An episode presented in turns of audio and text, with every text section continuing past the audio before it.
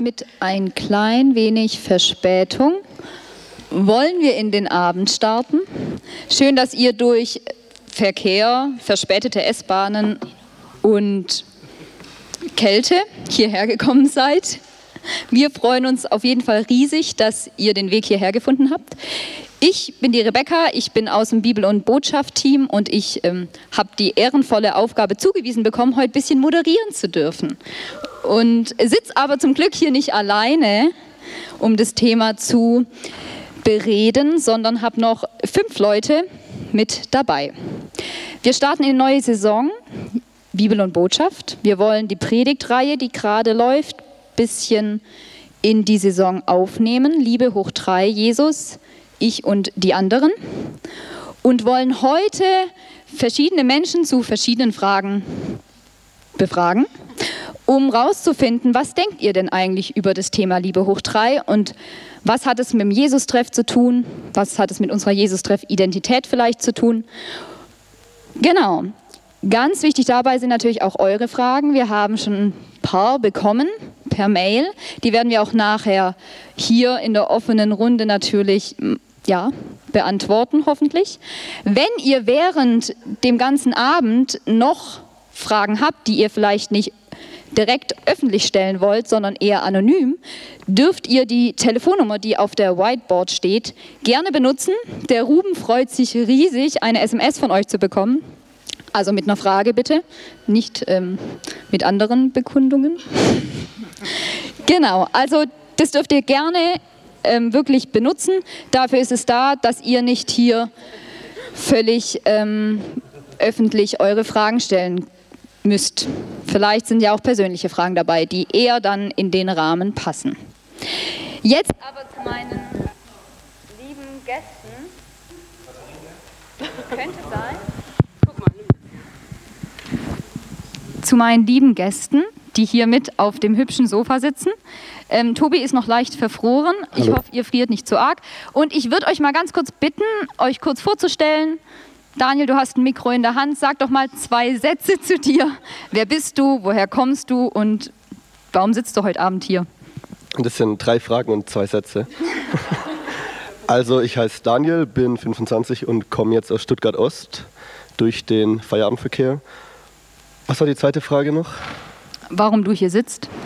Ich sitze hier, weil ich vom Predigtteam angefragt wurde, ob ich hierher als Vertreter vom Predigtteam kommen könnte, um über die Liebe zu reden. Und sonst, ich habe die, die, dritte Frage auch noch vergessen. Das waren schon. Das war schon. Cool. Ja. Du darfst das Mikro gerne weitergeben zu deiner rechten oder linken. Genau, ähm, ich bin die Hanna, ich komme aus Ludwigsburg und mein Platz im Jesus-Treff ist das Gebetsteam. Ich bin der Martin, komme aus Stuttgart-Möhringen äh, und mein Platz im Jesus-Treff ist die Hauptamtlichkeit. Tobi heiße ich, bin aus Stuttgart, born and raised in Kessel City. Und äh, ich bin im Jesus-Treff für uns in der Gemeindeleitung tätig und ich entschuldige mich für die etwas unangenehmen Temperaturen. Wir normalerweise kriegen wir es hier besser hin, aber das Gemeindehaus wurde heute irgendwie nicht so richtig geheizt. Also sorry. Deswegen ruhig nah zusammenkuscheln. Passt ja auch zum Thema. Genau. Und äh, ich bin Diana, ich bin 29 noch und ähm, genau bin in der Bereichsleitung und unter anderem auch im Bibel- und Botschaftsteam und ich wurde demokratisch bestimmt heute hier auf diesem Sofa zu sitzen. Man muss dazu sagen, wir sind drei Menschen bei uns in, in der Gruppe. So viel zum Thema Demokratie. Sehr schön. Herzlich willkommen bei uns in der gemütlichen Runde. Erste Frage. Ich glaube, jeder von uns hat heute an diesem Tag diese Frage sich vielleicht schon mal gestellt. Die Liebe im Straßenverkehr. Wir kamen in unserer Vorbereitung darauf, weil ich da die Schlechteste bin, die irgendwie was mit Liebe zu tun hat, was mit dem Straßenverkehr zusammenhängt. Wenn man googelt, kommt man auf 518.000 ähm, Ergebnisse in zwei Sekunden. Und das allererste, was ich gesehen habe, war Österreich, die 2015 ihre Ampelmännchenlichter verändert haben. Und zwar mit zwei Menschen darauf, die sich an der Hand halten und einem Herz in der Mitte. Das sollte die Liebe im Straßenverkehr wohl irgendwie revolutionieren und sollte homosexuelle und heterosexuelle Menschen gleichstellen. So viel zum Liebe im Straßenverkehr, wenn man es googelt. Was sagt ihr dazu?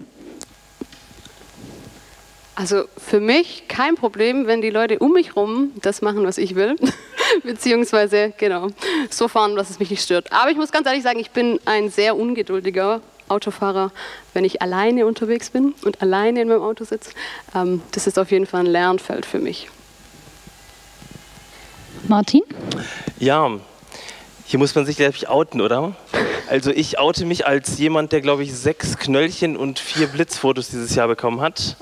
Ähm, ich alleine würde mich sehr lieben im Straßenverkehr, aber da es Leute gibt, die das irgendwie auch in Form von Laserpistolen und starren Kästen handhaben, ähm, die lieben mich dann, oder die lieben mich natürlich auch, glaube ich, weil ich, glaube ich, die Staatskassen in Stuttgart und Umgebung fülle. Ähm, ja, es ist, ähm, ich denke, mit dem Alter wird man ein bisschen entspannter. Das ist schön. Hanna, du kommst aus Ludwigsburg. Sieht es da ein bisschen anders aus? Also ich wohne auch im Landkreis Ludwigsburg. Ähm, ich mache mich gleich unbeliebt, aber ich beim Autofahren ähm, hoffe ich immer darauf, dass die Leute nicht sehen, wie ich hinterm Lenkrad meine Mittelfinger aus. ähm, nein, also ich, ich, ich bin ein sehr, ich bin ein sehr guter Fahrer, würde ich immer sagen. Ich bin sehr rücksichtsvoll und lieb. Ähm, genau, manchmal muss ich, manchmal ärgert es mich ein bisschen, wie, wie schlimm alle anderen Leute fahren. genau, aber ähm, da ich jetzt wahrscheinlich beruflich öfter mal mit dem Auto unterwegs sein werde, habe ich schon ähm, geplant, jetzt äh, mein, mein Fahr-Rage, wie das auch immer heißt, ein bisschen abzubauen. Ja, mein Fahr Witzigerweise Fahr ist wenn man bei Google das eingibt, Liebe im Straßenverkehr, kommen als Bilder Unmengen von, ich zeige mal den Mittelfinger. Also anscheinend äh, machen das schon relativ viele Menschen. Da gab es ja eine Fahrradfahrerin, die der Kolonne von Trump den Mittelfinger rausgestreckt hat und deswegen entlassen wurde. So sieht's aus. Das hat auch keine Liebe. Nein. Nee, die ist privat da entlang geradelt, aber das Bild hat so berühmt, äh, wurde so berühmt, dass die ihren Arbeitsplatz verloren hat. Mist. Also ich fahre ja mit den Öffentlichen, deswegen ist es eher so eine passive Liebe im Straßenverkehr. Aber ich genieße es immer, dass man da heimlich andere Paare belauschen kann. So Teenager, das, ich finde, da lernt man richtig viel über die Liebe. Zum Beispiel letzte Woche war es, da waren so zwei Jungs, die sich Tipps gegeben haben, wie man gute Geschenke macht. Und der eine hat gesagt, seine Freundin hat ein Android-Handy und er ein iPhone und er schenkt jetzt so einen Apple-Gutschein. Damit kann sie nichts anfangen, dann kann er sich Apps im App Store laden. Weiß nicht, ob ich clever fand oder doof. Hat auf jeden Fall seinen eigenen Nutzen daraus gezogen, was damit los ist. Sehr gut. Ich weiß nicht, ihr selber kennt sicher die Liebe im Straßenverkehr auch. Da fängt es oft an, dass man eben nicht so liebevoll vielleicht auch mit seinen Mitmenschen umgeht. Wir wollen jetzt mal allgemein das Thema Liebe definieren. Oder wie definiert ihr das Thema Liebe oder was bedeutet Liebe für euch allgemein? Tobi. Danke, Rebecca. Bitteschön. ähm, natürlich jetzt krass, ne, in so einer äh, Gesprächsrunde ein so kleines, klar umfasstes Thema gleich in der zweiten Frage zu beantworten. Ähm, ich würde mal einfach nur als vielleicht als Gesprächsanregung was, rein, was reinhauen in unsere Runde heute, auch mit der Hoffnung, dass ihr dann vielleicht dem Ruben einige Fragen schicken könnt auf die 0176 8070. Matze, das musst du dann rausschneiden aus dem Podcast. Sonst. Ach so, oh, jetzt habe ich deine Nummer verraten. An die 0190 666. Ähm, unsere Predigtreihe hat ja den Untertitel zurzeit äh, Liebe hoch drei, Jesus, die anderen und du. Und ich finde, da kann man schon merken, irgendwie, dass mehrere Dimensionen der Liebe in unserem Leben vorhanden sind. Also Jesus, die anderen und du bedeutet, Liebe hat etwas mit mir zu tun. Also es geht auch irgendwie darum, wo, woher ich denn ein Geliebtsein erfahren kann, zuerst mal. Dann, was vielleicht Jesus damit zu tun hat, also ob es irgendeine Gottdimension in meinem Leben gibt, der mir freundlich gesonnen gegenübersteht. Und dann die dritte Dimension, nämlich was bedeutet es jetzt in meinen Beziehungen, die ich lebe, zu meiner Partnerin, aber auch zur Gemeinde oder zu meinen Arbeitskollegen oder zu meinem ganzen Umfeld. Und ich finde, so kann man sich dem Thema vielleicht ein bisschen nähern, wenn man mal überlegt, in was für Dimensionen findet denn Liebe eigentlich in unserem Alltag statt. Es gibt ja total unterschiedliche Facetten, Nächstenliebe, äh, äh Straßenverkehrsliebe, äh, körperliche Liebe, alles Mögliche. Und ähm, vielleicht kann man sich dem so ein bisschen nähern, wenn man mal überlegt, okay, wo findet denn in meinem Leben äh, ein Geliebtsein statt oder ein Lieben und so kann man es vielleicht ein bisschen mhm. differenzieren. Hanna, ist für dich Liebe im Alltag anders als jetzt die Liebe im Straßenverkehr, die wir hatten? Also was bedeutet es für dich besonders im Alltag oder wie lebst du die Liebe im Alltag? Ähm, ich glaube, der größte Punkt, der gerade für mich einfach ähm, relevant, aber auch herausfordernd ist, ähm, ist, dass ich eine kleine Tochter habe, die ist ein halbes Jahr alt. Und ähm, äh, da kommt zwar auch Liebe zurück, so natürlich, und die ist auch ganz süß und toll, aber wenn ich irgendwie als jemand, der eigentlich total gerne irgendwie selbst sein Ding macht und ähm, keine Ahnung, kreativ ist und Zeugs macht, dann irgendwie den ganzen Tag mit so einem kleinen Ding, das noch nicht so viel kann, zu Hause sitzt, frage ich mich dann so, mh, hm, ist es das wert? Lebe ich sie wirklich so arg, dass ich das große Opfer bringe, jetzt echt mit ihr auf dem Boden zu sitzen und drei Stunden ähm, irgendwie mit Holztierchen zu spielen? Genau, das ist gerade für mich so ja, mein größter Liebesfaktor, aber auch gleichzeitig Herausforderung. Und das macht es für mich irgendwie auch aus. Also irgendwie kommt Liebe irgendwie immer mit Herausforderungen, kann das sein? Vor allem, äh, ob man jetzt einem kleinen, halbes Jahr alten Kind die Liebe entgegenbringt oder einem Erwachsenen, ist ja auch komplette Dimensionen, die du ja gar nicht miteinander zusammenkriegst. Also es ist ja schwierig. Und du hast jetzt die Herausforderung da mit deiner Tochter. Momentan ist wahrscheinlich nicht viel drumherum, oder? Was ihr macht, sondern du bist total fixiert auf sie, sie ist fixiert auf dich. Ja, und also da merke ich auch, dass für mich, also Tobi hat ja schon angesprochen, verschiedene Dimensionen und so. Für mich ist ein bisschen so die Unterscheidung, ähm, so was Liebe ist, vielleicht eher in ähm, Liebe als Gefühl und irgendwie dieses Romantische und irgendwie es brennt und man stürzt sich irgendwie Hals über Kopf irgendwo rein oder auch irgendwie so dieses Zuhausegefühl, irgendwie die kleinen Dinge genießen und so. Das ist so die eine Seite, aber andere, die andere Seite ist für mich auch irgendwie die Liebe als Tat. Also nicht nur als Gefühl, sondern auch als Tat und irgendwie ähm, gehört da dazu, einfach sich auf jemanden auszurichten, die Person zu sehen, mhm. um, genau, und dann aber auch selber verändert werden. So. Schön, schön zusammengefasst. Also wie es gerade dich natürlich im Alltag auch beschäftigt, ja. Daniel, du bist sicherlich gerade in einer anderen alltäglichen Situation, wo du deine, ja, dieses Thema Liebe lebst. Erzähl mal. Generell. Gerne, ja. Uh, ähm. ja, da würde ich auch sagen, dass es viele verschiedene Dimensionen gibt. Aber bevor ich jetzt so konkret werde, äh, sage ich es mal abstrakt und würde sagen, es gibt für mich was, was so alle Dimensionen, die du jetzt äh, geschildert hast, Tobi, verbindet. Und es ist so, dass Liebe für mich grundsätzlich bedeutet, angenommen zu sein. Dass ich ich sein darf mit Stärken, mit Schwächen, also mehr Stärken als Schwächen, aber generell ich bin angenommen. Und das finde ich in allen Formen der Liebe wieder. Also das gilt für mich, dass ich mich selber annehmen muss und irgendwie klarkommen muss mit mir, so wie ich bin, dass ich da ab 25 so psychologisch her auch nicht mehr viel tun kann. Mhm. Mhm. ähm, es gilt in der nächsten Liebe, auch in der Paarbeziehung, mhm. dass da viel mit Annehmen zu tun hat. Und deswegen liebe ich eigentlich auch die Geschichte mit Jesus, weil da das so deutlich wird, dass bei Gott Liebe auch heißt, angenommen zu sein, so wie man ist und wie man, wie man sein, wie man eben, also mit allen Stärken, mit allen Schwächen und ohne dass man was leisten muss. Und wie ich das im Alltag erlebe, in jeder Dimension, die Frage kommt ja auch später, oder? Genau, aber du darfst gerne konkret, also wenn du gerade konkret was vor Augen hast. Nee, habe ich gerade nicht. auch nicht schlecht. Wer hat konkret eine Geschichte gerade von euch, wo er sagt, da habe ich ganz speziell Liebe erfahren oder ich konnte sie ganz speziell weitergeben? Martin. Oh, wirklich? Ähm, ja, du ja. hast ja am Sonntag schon deine Gedanken vor uns ausgeschüttet. Ausgeschüttet, genau. Ähm, ich glaube also, was mir im Alltag immer hilft, mit der Liebe klarzukommen, ist tatsächlich, dass für mich Liebe eher ein Verb ist. Ähm, ein Verb. Ein Verb. Also, okay. Ähm, also das Substantiv Tun. ist ein Verb sozusagen. Ja. Und zwar deswegen, weil ich merke, wie dynamisch Liebe eigentlich ist. Also Liebe hat immer was mit Bewegung, mit, mit, mit Dynamik zu tun. Und im Alltag erlebe ich Liebe tatsächlich immer dann oder kann sie am besten weitergeben, wenn da so ein Drive drin ist, also wenn da Dynamik drin ist.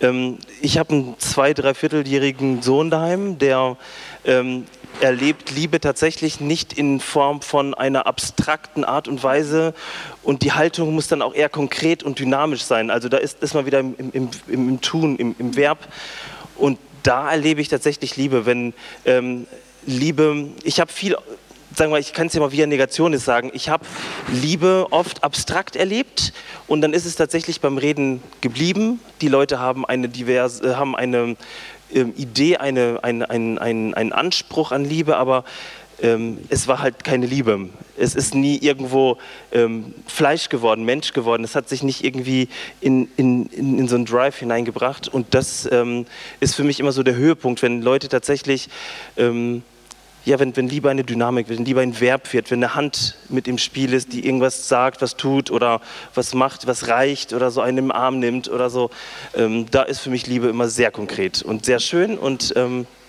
genau. Ja, Tobi? Darf ich was sagen? Sehr, nein. Doch, natürlich. Ich habe eine Frage an Jana. Nee, Gag. Da hat sie schon die ganze Zeit Schiss, dass ich sie jetzt irgendwas frage. Ähm, ich habe ein Liebeserlebnis gehabt und zwar vielleicht auf eine ganz andere Art oder so, wo man jetzt vielleicht gar nicht so direkt mit dem Wort Liebe irgendwie so in Verbindung bringt. Ich war letzte Woche von Mittwoch bis Sonntag ähm, in Berlin mit meiner Mentoring-Gruppe. Meine Mentoring-Gruppe sind äh, sieben verrückte Männer, die alle ungefähr so zehn Jahre jünger sind als ich.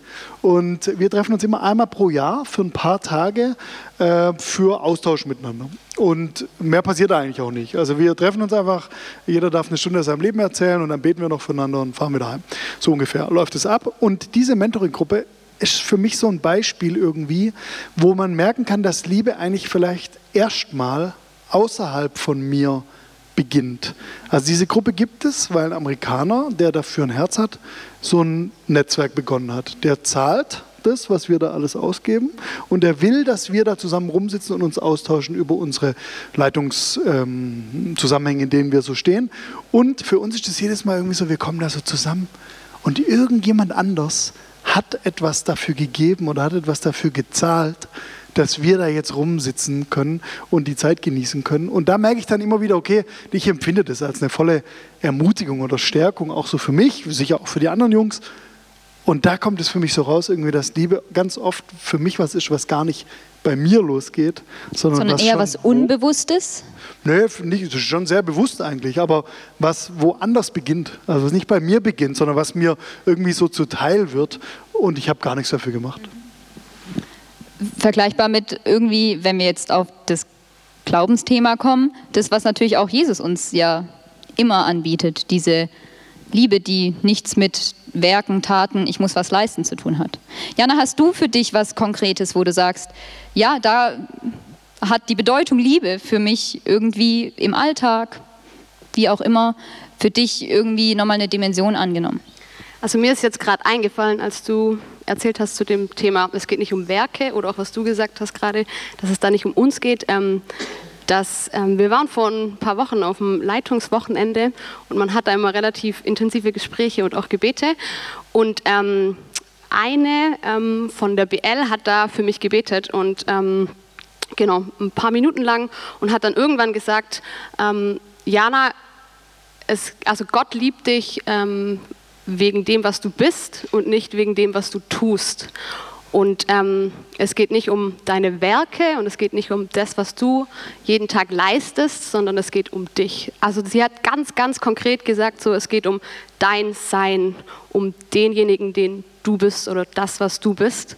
Und ähm, die hat es in eine Zeit reingesprochen, wo bei mir ganz viel los war mit Jobwechsel und ganz schwierig in der Arbeit. Bei mir zu Hause ähm, mit der Familie, genau, ist ein Krankheitsfall aufgetreten und ähm, ich habe gemerkt, dass ich da echt am Rotieren war und ähm, dann so ein bisschen als Sozialpädagoge durch und durch, der ähm, gerne und ganz viel für andere da ist, es ist ganz arg schwierig, ähm, dann da auch mal zurückzutreten und zu sagen, hey, es geht nicht um das, was du tust, es geht nicht um das, was du leistest, was du machst, sondern es geht nur um dein Sein. Und ähm, das kommt nicht aus dir. Und das ist für mich, das hat mich echt in den letzten Wochen begleitet. Und ich glaube, ähm, der BLerin ist es gar nicht so klar, was sie da ausgelöst hat.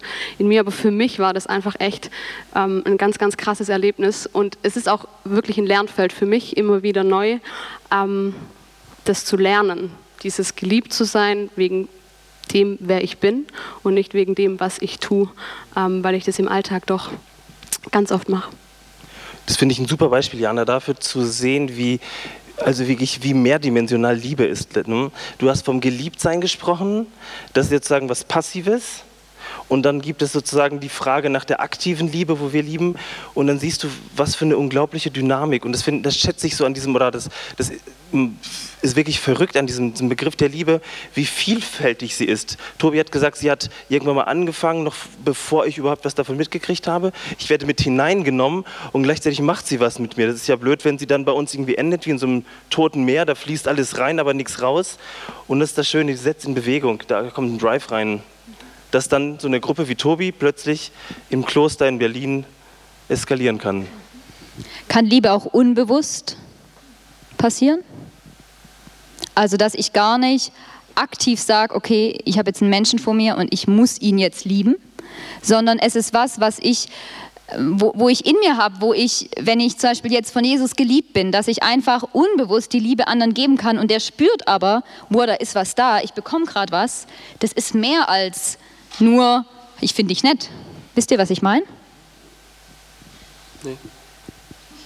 Ich glaube ja, definitiv, hundertprozentig. Weil ich glaube, wir checken lieber einfach nicht. Also bewusst bedeutet, ich mache mir neuronal klar, was ich da tue. Und das kann ich bei der Liebe noch nicht machen. Die ist immer größer als ich. Und ich finde auch so ein bisschen, die Liebe ist doch schon so die, die Grundlage von, von allem Guten. Ob wir jetzt irgendwie wertschätzen oder nett zu jemand sind oder was auch immer. Ähm, ich glaube, dass das alles irgendwie aus dieser Liebe rauskommt und dass wir das dann ganz, also ganz oft einfach auch unbewusst machen. Okay, schön. Jemand noch was zu der Frage? Gibt schon Fragen? Auch die, die Liebe ist ja intuitiv. Die Liebe ist ja nichts Theoretisches, ja. Ja. Habt ihr das auch gehört? Oder? Ja. ja. Äh, Joni sagt, Liebe ist was Intuitives. Ähm, äh, aber dahingegen frage ich mich so, natürlich irgendwie unbewusst und man, und man verliebt sich in jemanden oder man, man spürt einfach, oh, da ist so voll die Liebe da und manchmal hat es ja auch so total die Präsenz, die man einfach, also die, die wirklich einfach fast greifbar ist, aber ähm, so, wo ist der Unterschied zwischen der Liebe, die so passiert und die Liebe, die einfach da ist und die Liebe, für die ich mich doch auch entscheiden muss, ähm, weil du hast es ja auch angesprochen, du bist geliebt ähm, wegen dem, was du bist, aber irgendwie muss man sich doch dann auch dafür entscheiden, dass das, was man ist, auch liebenswert ist, oder? Ähm, genau, also das ist auch was, was mich nämlich jetzt auch ziemlich beschäftigt hat, weil ähm, ja, kleines Kind nachts, Schlafmangel und so weiter. Ich merke, irgendwie kommen da Seiten an mir raus, die vielleicht jetzt, ähm, weiß ich nicht, die ich äh, in anderen Situationen nicht unbedingt bemerke. Ähm, und dann hat sich mir halt schon schneller die Frage gestellt, so, äh, puh, bin ich eigentlich jemand, den, den man überhaupt nett finden kann? also jetzt Genau, in, in dem Ding und da, das äh, beschäftigt mich schon sehr. Also ich weiß ganz genau, dass ich geliebt bin und das ist auch in meinem Kopf, ist es ganz klar und irgendwie ist es auch in meinem Herzen, aber ähm, genau, wo, wo da, ich finde das irgendwie voll die Gratwanderung so. Tobi?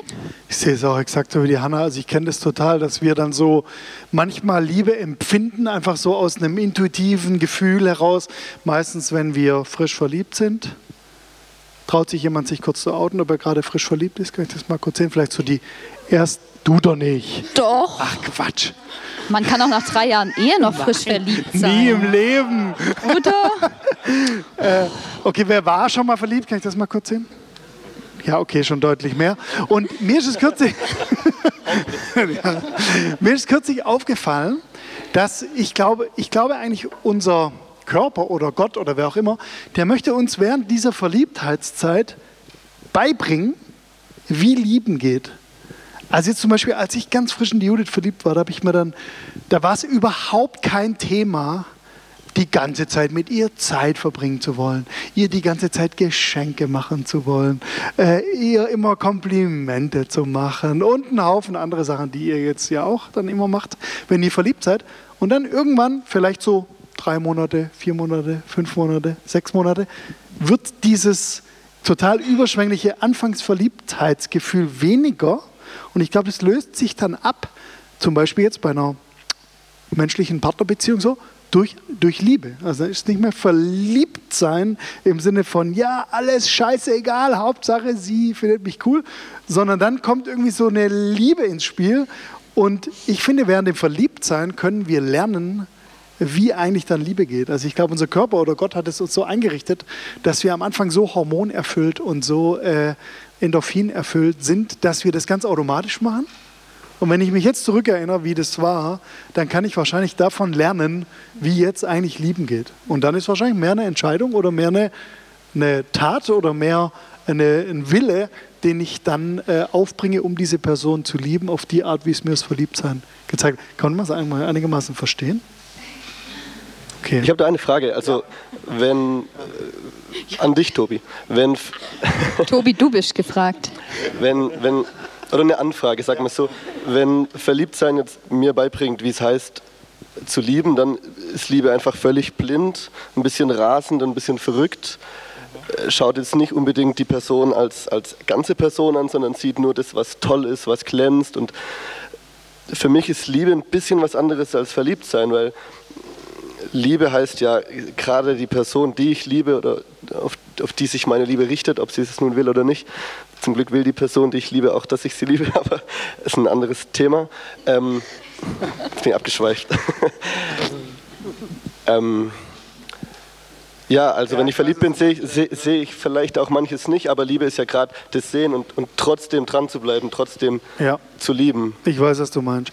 Ich meinte mit meinem Beispiel mit dem Verliebtsein und wie nachher dann Liebe aussieht, eher sozusagen in, durch die Taten, die wir während dem Verliebtsein ganz automatisch machen. Mhm und nachher, wenn wir nicht mehr verliebt sind, knallen wir uns dazu. Genau. Ja. Nein, also da werden wir dadurch inspiriert, weil wir, weil wir mal gelernt haben, wie eigentlich Liebe mhm. äh, aussehen könnte in Taten. Aber ich sehe es wie du, also ich meine, man lernt sich ja auch immer besser kennen und man merkt dann auch, was die Moni für Macken hat und so weiter. Hat sie überhaupt Macken? äh, genau, und dann, dann, dann zeigt sich ja sozusagen, erstmal entscheidet man sich dann auch, sie zu lieben und so. Und ich finde das ehrlich gesagt auch die spannendere Zeit. Also wer natürlich eher auf langfristige Beziehungen setzt, der hat prozentual gesehen eine sehr kurze Verliebtheitszeit. Das andere ist dann, wie Tobi sagte, Liebe. Und es ist dann die leider die realistischere Zeit. Die Zeit, wo man den Menschen eher so wahrnimmt, wie er tatsächlich ist. Und da ist, glaube ich, dieses Wachstumspotenzial von Liebe umso größer. Also sich das vor Augen zu führen, ähm, wie du gesagt hast, ich bin mit Menschen zusammen und da gibt es ganz starke Gefühle am Anfang. Und dann ist die Frage, was bleibt denn dann für den Rest übrig? Ne? Ähm, das ist, glaube ich, ein riesen Lernfeld. Ich finde, deswegen auch unser, äh, unsere Jesus-Treff-Identität, unsere Jesus-Treff-Vision, gemeinsam in der Liebe wachsen, genau die zentrale Frage unseres Lebens, ähm, weil das ein Wachstum ist, da ist wieder eine Bewegung drin, ist wieder ein Drive drin. Es reicht halt nicht eben mit dieser Anfangseuphorie zu starten, dann ähm, scheitert man erfolgreich. Obwohl ich selber sagen würde, dass ich verliebt sein gar nicht mit diesem, ich habe nur Schmetterlinge im Bauch und ähm, bin auf Wolke 7, vielleicht noch rosa dazu. Ähm, deswegen sagte ich, ich fühle mich manchmal schon so, als würde ich immer wieder neu verliebt sein, weil Dinge passieren, die ich nicht begreifen kann, warum jetzt mein Mann das für mich tut. Und dann ist es für mich immer wieder was, wo ich sage, wow, Wahnsinn, ich, verliebe mich neu in ihn, obwohl diese Basis, diese tiefe Liebe ist. Wisst ihr, was ich meine? Das heißt, du würdest sagen, deine Liebe ist so ein bisschen auf Bedingungen angewiesen. Also wenn dein Mann dann etwas für dich tut, sagen wir mal Auto einparken oder, oder Kehrwoche machen, dann auf einmal kommt die Verliebtheit von Rebecca zurück. Nein, nein, so würde ich das nicht bezeichnen. Ich würde selber sagen, dass ich von Grund auf die Beziehung, die wir wohl wo damals, ja, man findet den anderen nett und schön, aber das war nie dieses, ich habe Schmetterlinge im Bauch. Da war viel zu viel drumherum, dass ich das gar nicht sehen konnte, sondern dass das von Anfang an was Tiefes war, wo ich sagte, das ist irgendwas, was ich nicht begreifen kann. Deswegen erlebe ich es im Alltag immer mehr, dass ich mich verliebe. Wie ich komme am Samstag vom Arbeiten heim, ja, die Wohnung war geputzt, die Wäsche war gewaschen, es war gekocht und Brot gebacken. Also das ist einfach Wahnsinn. Und ich rufe da vorhin an und er sagt, ja, ich habe den ganzen Tag auf dem Sofa gelegen. Äh, wisst ihr, was ich meine? Also das war einfach, wow, was habe ich für einen Mann? Das ist, war für mich wieder verliebt sein. Kann ich nicht anders sagen. Mein Mann ist toll. So, Fragen? Kamen denn schon Fragen eigentlich da beim Ruben an? Ich, ich wundere mich die ganze Zeit. Oh, Wir wollen Ruben, ja ein komm bisschen mir. miteinander ins Gespräch kommen. Ne? Übrigens, das ist unser drittes Teammitglied. Hallo Ruben. Hallo. Ähm, geht es überhaupt? Ja. Ähm, es kamen tatsächlich schon überraschend viele Fragen für mich und vielleicht müssen wir noch mal dazu sagen, ihr habt auch nachher noch die Möglichkeit, ähm, mit dem Mikrofon in der Hand Fragen zu stellen. Die SMS-Variante ist eher so, äh, wenn es anonym bleiben soll oder wenn man sich auch nicht unbedingt ähm, äh, traut, vor der großen Gruppe was zu fragen. Ähm, ich werde einfach mal eine Frage mit in die Runde geben, die ging an Martin, nämlich äh, bezüglich der Aussage, dass Liebe ein Verb ist. Inwiefern gilt das denn auch ähm, bei der Liebe zu Gott? Denn unsere Liebe zu Gott, wie wir sie so leben, scheint doch oft eher abstrakt zu sein, meint der Fragesteller. Ja, ist schade eigentlich. Also ich, wenn unsere Liebe ziemlich abstrakt bleibt, dann ist bleibt Glaube abstrakt, dann ist alles, was wir im Jesus treffen, abstrakt. Ähm, ich finde, und das, das finde ich auch an der, an, an der Geschichte Gottes mit uns Menschen so wahnsinnig, da ist ja immer irgendwie eine Bewegung drin. Ihr könnt das von vorne bis vom Anfang, vom ersten bis zum letzten Buch sehen. Ich will das jetzt eigentlich nur an, an dieser Bewegung von, von Jesus festmachen, dass tatsächlich Gott so viel Liebe hatte, dass er seinen Sohn geschickt hat. Also da ist wieder so eine Bewegung drin, zu uns hin, vom Himmel runter auf die Erde. Und immer diese Bewegung zu den Menschen. Jesus war ja immer rastlos, er rannte immer von einem Dorf zum anderen. Und ich finde, ähm, da wird so ein bisschen diese Liebe deutlich. Und jetzt war die Frage ja auf das andere Pendant bezogen, also auf meine Liebe zu Gott.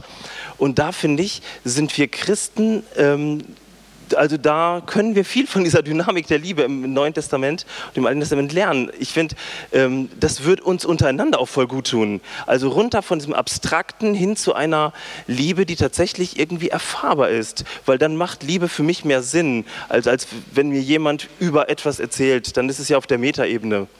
Ich mag es lieber persönlich, face to face. Martin, ich würde da gerade gerne noch eine Frage anhängen und also entweder du oder jemand anderes. Worin unterscheidet sich Gottes Liebe zu Menschenliebe außer in der Bedingungslosigkeit?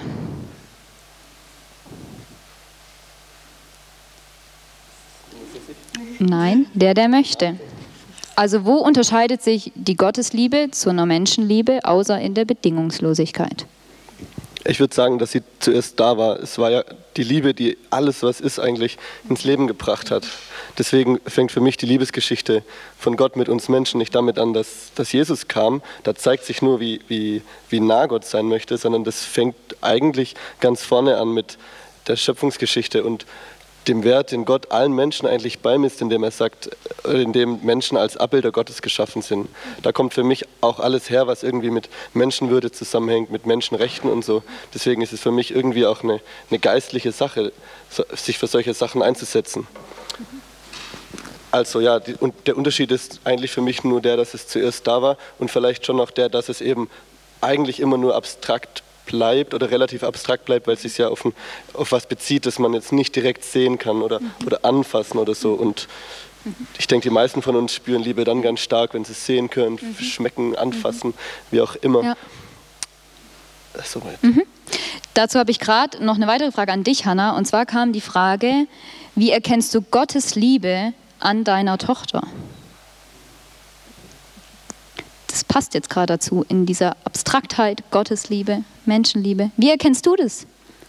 Ähm, ich habe vielleicht ein Beispiel, das jetzt nicht ganz konkret genau diese Frage beantwortet, aber ich habe ähm, ich war jetzt öfter mal wieder bei meiner Familie zu Besuch und habe meine Tochter natürlich mitgenommen. Und ähm, meine Mama ist ganz versessen auf Babys und dieses Baby. Und das ist natürlich echt cool für mich, dass ähm, genau dann meine Mama die öfter mal einfach nimmt. Und da ist mir halt echt was klar geworden, ähm, als ich es einfach so gesehen habe, wie krass meine Mutter ähm, die Kleine liebt und wie sie mit ihr umgeht und ähm, wie viel ja, wie viel äh, Wert sie da in der Kleinen sieht. Ähm, also als ich das gesehen habe, ist mir irgendwie so voll klar geworden, ähm, das ist eigentlich auch wie Gottes Liebe, weil meine Tochter weiß es noch gar nicht so genau und sie weint sogar manchmal, wenn sie die Oma sieht. So irgendwie, äh, also es ist so und und ich sehe so von außen so krass, Mira,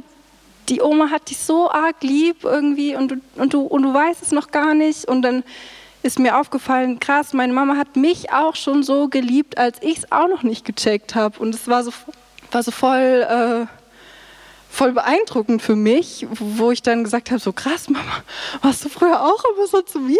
Und sie, ja klar, ich, also du bist meine Tochter und wenn das einem erstmal bewusst wird. Ähm, genau, und, und da habe ich irgendwie ein bisschen mehr von Gottes Liebe, finde ich, verstanden, weil ähm, wir irgendwie durch unseren Tag gehen und wann denken wir mal so, ach krass, ja, Gott liebt mich voll. So, ähm, genau, und das ist bei, bei ihr ganz genauso. Die weiß es auch noch nicht, die spürt vielleicht, dass ich sie liebe, ähm, aber sie, sie weiß es noch nicht. Und genau, das ist ganz spannend. Und ich sehe einfach, ähm, äh, Liebe ist für mich auch irgendwie so voll Kreativität und ähm, einfach, das sehe ich auch total an ihr, was sie, auf was für Ideen sie schon kommt oder wie, wie sie einfach gemacht ist, dass sie irgendwie so voll den witzigen runden Haarstrudelwirbel hat oder immer ihre Zunge so schief macht beim Lachen oder so. Da denke ich so krass. Also äh, Gott ist so liebevoll und hat die so, so krass anders gemacht als mich, aber trotzdem liebt uns alle und äh, krass. ja. Schön. Also es ist ja Wahnsinn, dass irgendwie, du siehst es ja tagtäglich. Also das ja, und deswegen ist es auch so krass, einfach sich da da ähm, das auch mal bewusst zu machen, weil man dann irgendwann, also wenn diese Anfangs-Euphorie, also wenn man ein Kind kriegt, dann ist man noch so voller Hormone und ähm, nach, glaube drei Monaten oder so flaut das dann ab. Und dann ähm, kommt so der Punkt, wo man dann auch mal denkt, okay, jetzt äh, so dann ist diese Liebesphase, wo man sich auch entscheiden muss oder ähm, Genau, und dann, und dann, wenn dann solche Fragen kommen, dann ist das halt echt gut, weil das einem wieder viel mehr bewusst gemacht wird. Schön, danke. Ganz andere Frage. Ist die trotzdem Liebe stärker als die deswegen Liebe? Stichwort das Gute in jemandem sehen. Ist die trotzdem Liebe stärker als die deswegen Liebe? Stichwort das Gute in jemandem sehen.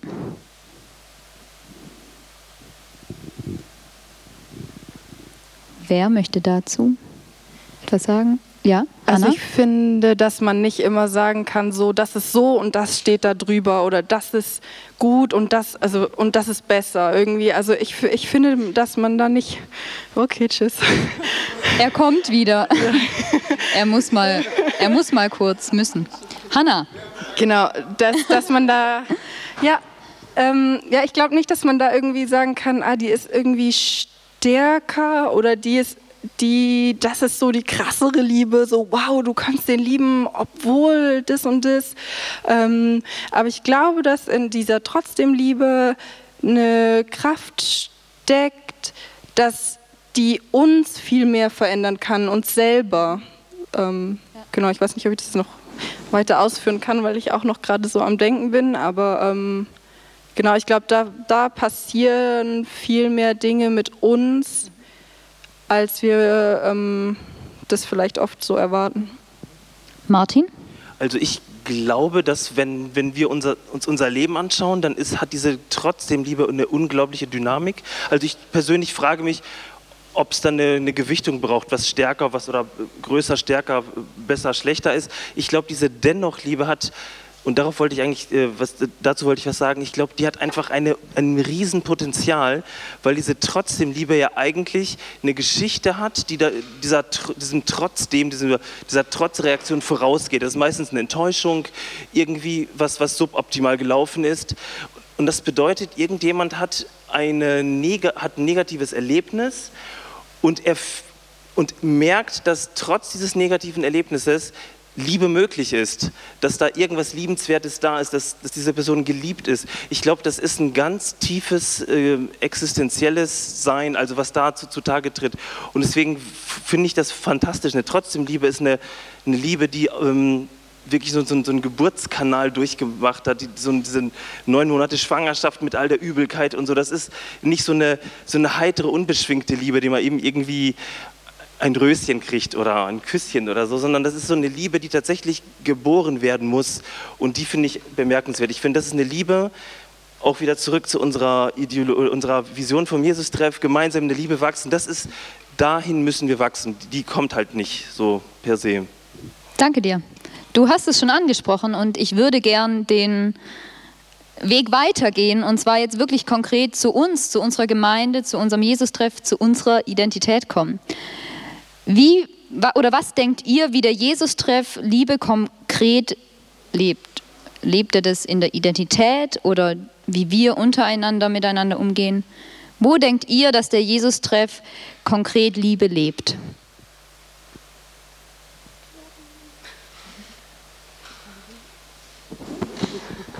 Jana. Ich glaube in ganz vielen unterschiedlichen ähm, Facetten versucht es der Jesus-Treff zumindest, ähm, im Großen wie im Kleinen.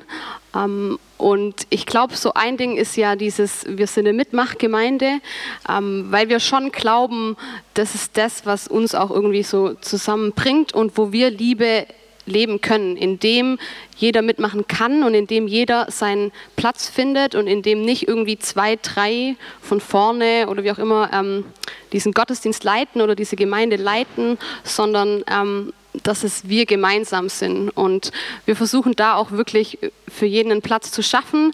Ähm, aber natürlich ist es nicht immer ganz einfach und natürlich ähm, gibt es da auch immer Platz nach oben. Und wir sind gut, glaube ich, ähm, ja, Möglichkeiten zu finden, um mitzuarbeiten und um ähm, mit dabei zu sein, aber müssen vielleicht auch mal den Blick von der, von der anderen Seite noch so ein bisschen sehen. Ähm, ich ganz konkret ähm, sehe das, glaube ich, derzeit ähm, in, im Witzemann, genau, weil wir ja da unsere Gottesdienste feiern und ähm, wenn ich da die ganzen Ehrenamtlichen sehe, die ähm, das möglich machen, dass wir da Gottesdienst feiern, damit wir uns als Gemeinde dort treffen können. Das ist für mich so, so ein Riesengeschenk und ähm, da leben wir einfach Liebe untereinander und für andere, indem das einfach möglich ist, um 11 und um 18 Uhr einen Gottesdienst zu feiern in so einer Event-Location, was nur möglich ist, weil wir zusammenarbeiten und ähm, weil da andere für andere was tun, ähm, genau, und man sich aber auch unterstützt. Und das ist für mich gerade so,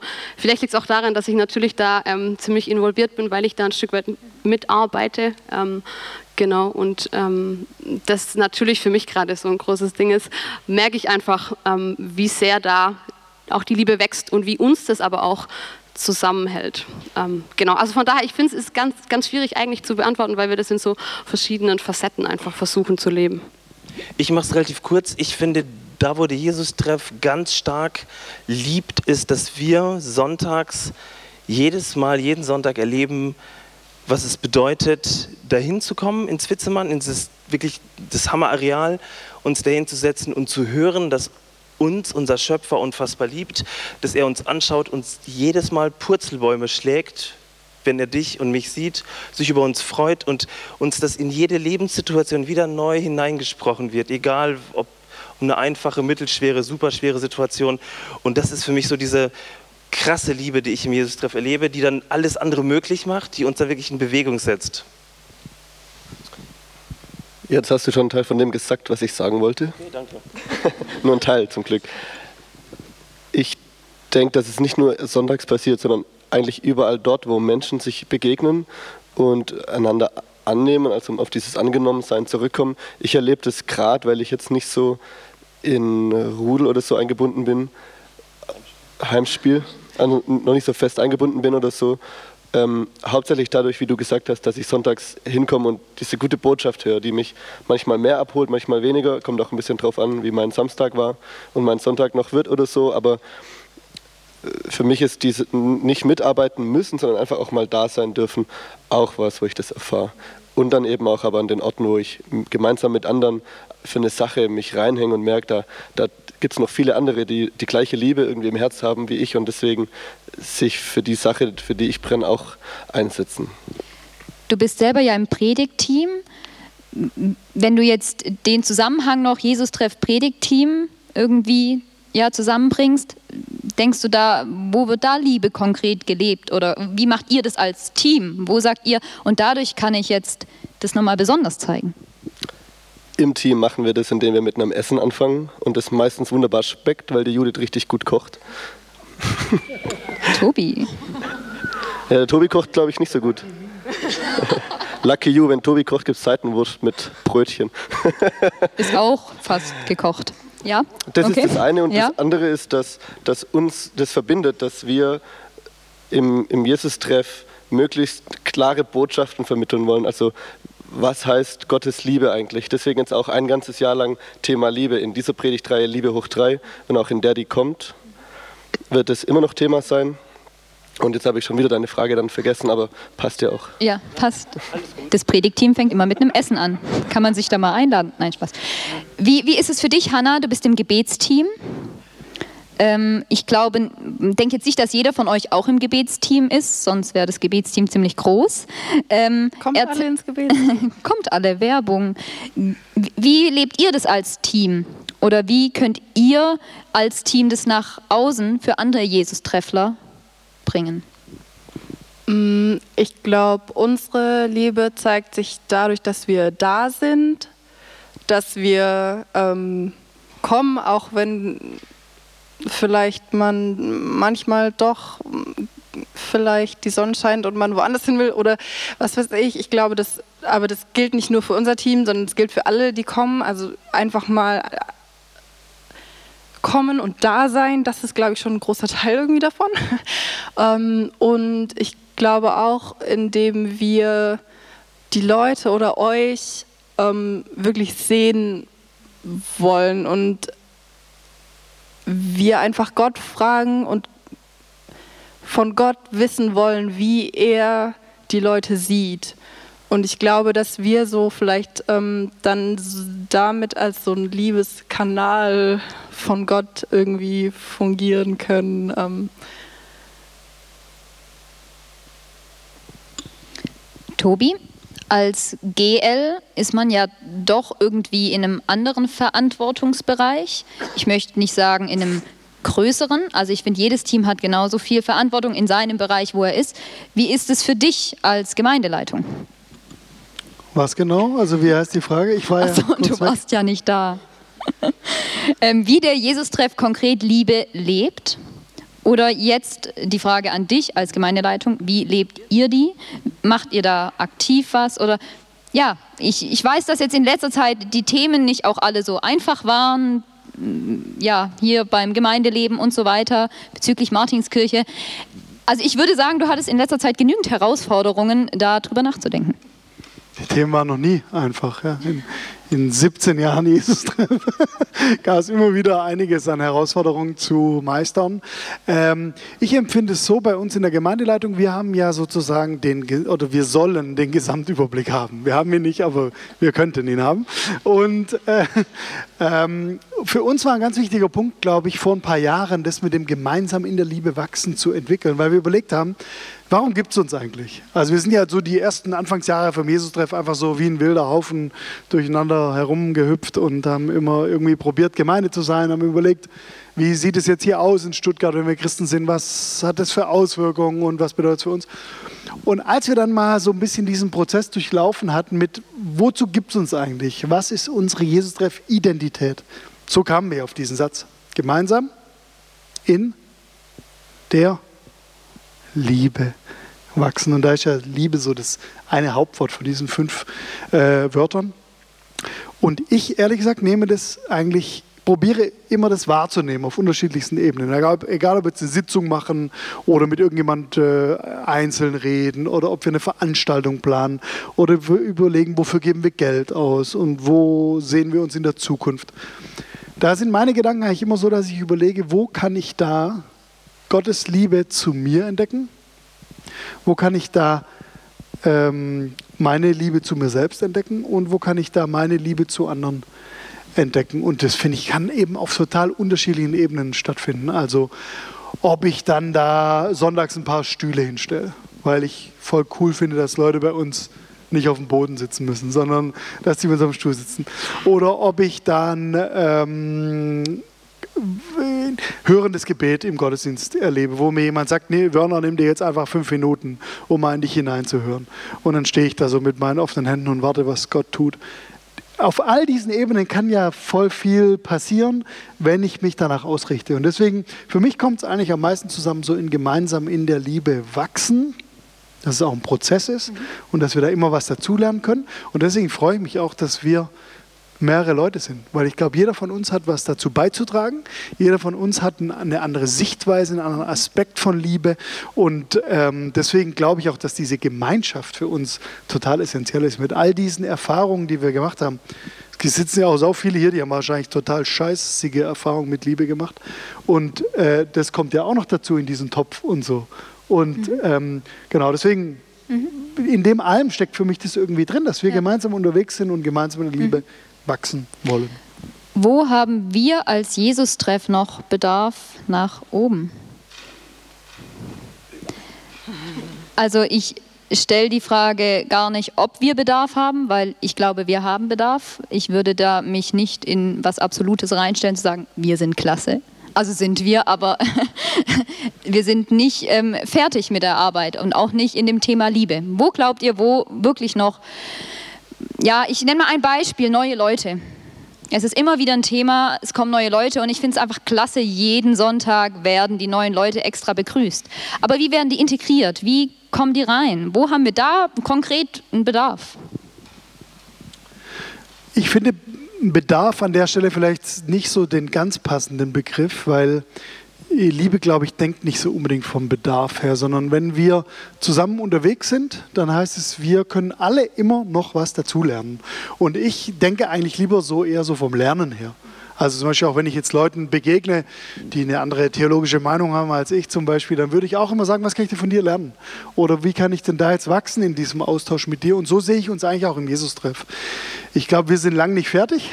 So cool ich unsere Gemeinschaft finde und so äh, super ich unsere äh, Gemeinde und unseren Weg miteinander finde, finde ich trotzdem, wir können immer noch sehr viel lernen. Miteinander, auch äh, an anderen und an denen, die nicht so ticken wie wir.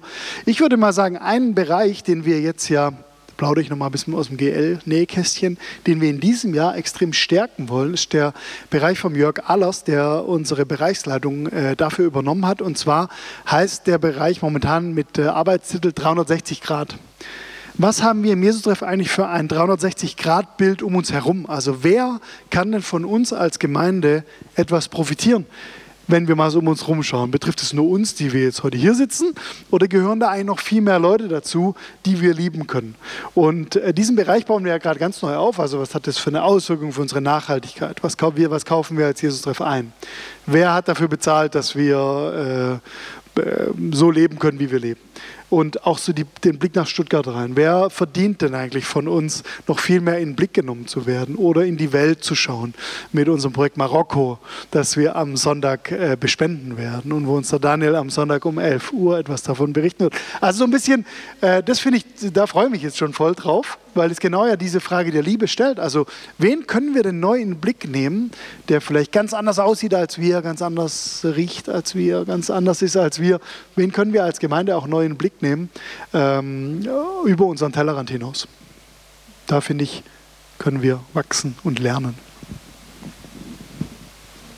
Das ist auch was, was mir eingefallen ist. Und ich hatte noch ein zweites und das war, ähm, ich glaube, dass eine Herausforderung auch die Größe ist, also die vielen Menschen, die wir aber auch sind in den Gottesdiensten.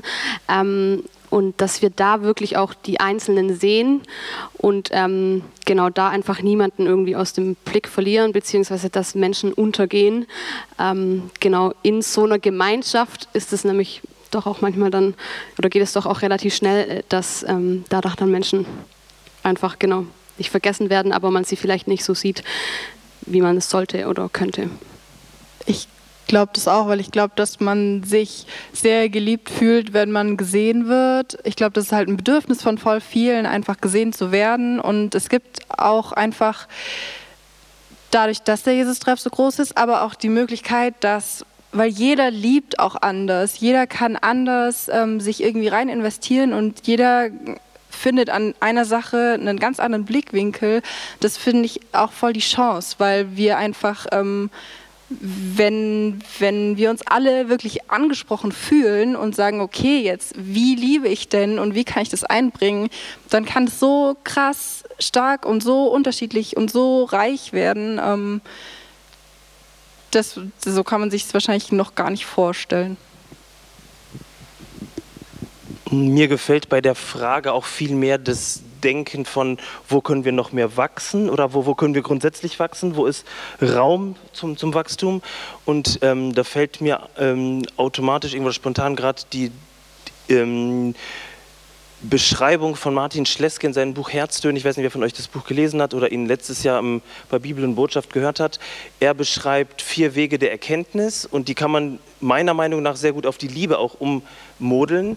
Ähm, der erste Weg ist die Ratio, also wo können wir im Jesus-Treff auch intellektuell an diesem Thema Liebe weiterdenken, gemeinsam in der Liebe wachsen, auch verstehen, was es für uns bedeutet, also vom, vom Kopf her mit guter geistiger Anstrengung.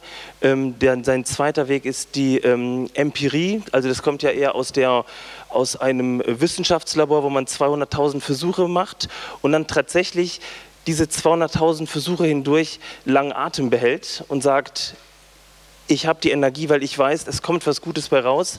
Und da wünsche ich mir genauso Jesus-Treff, das ist auch eine Wiese, wo wir echt wachsen können. Ähm, wo können wir einen langen Atem haben, ohne dass wir gleich alle Juhu rufen oder eskalieren oder wo alles sofort klappt oder so. Es gibt manche Dinge, die wo Liebe einfach ganz still über Wochen, Monate, Jahre vielleicht gärt, bis sie visuell wird. Ähm, sein dritter Weg war die, ähm, äh, war die Intuition, das hat Joni eben schon gesagt. Ich finde ich einen ganz tollen Weg, wo wir einfach auch mal auf unserem Bauch hören, wo Liebe wachsen kann, wo wir in den Gottesdienst gehen und uns von Bauch, von, der, von, von einer, ja, von, von irgendeinem Impuls ähm, nehmen lassen, auf andere zuzugehen. Also da sind wir auch, glaube ich, noch sehr unter uns, also jeder für, für sich selbst. Und sein vierter Weg, finde ich, das ist das, was wir tatsächlich immer wieder lernen, ist die Inspiration. Also da kommt etwas von außen auf uns zu. Und diesen Weg dürfen wir auch nicht vergessen. Also wie Gott uns immer wieder auffüllt von der Liebe. Und da wünsche ich mir auch ein Wachstum. Es kam eine Frage von unseren lieben Jesus-Trefflern. Wie viel Liebe wollen wir als Jesus-Treff wagen? Können wir das homosexuelle Paar genauso wie das pietistische Paar annehmen?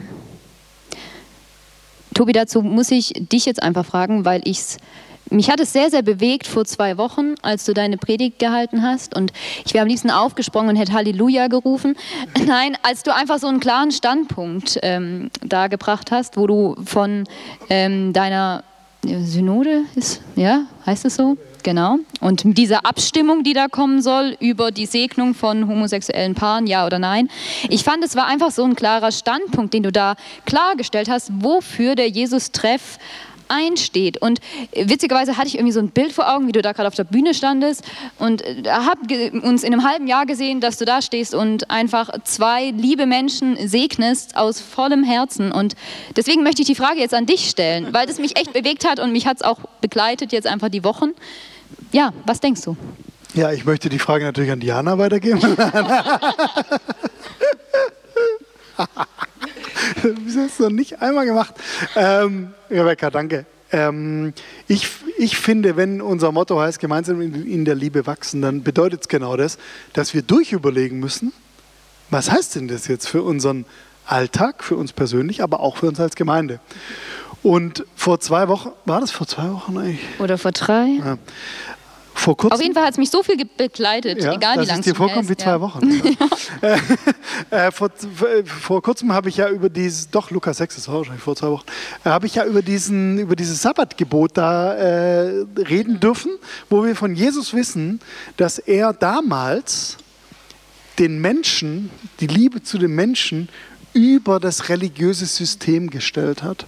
Und mich hat es dann zurückerinnert an meine äh, Zeit, so wie ich aufgewachsen bin und wie ich geprägt wurde.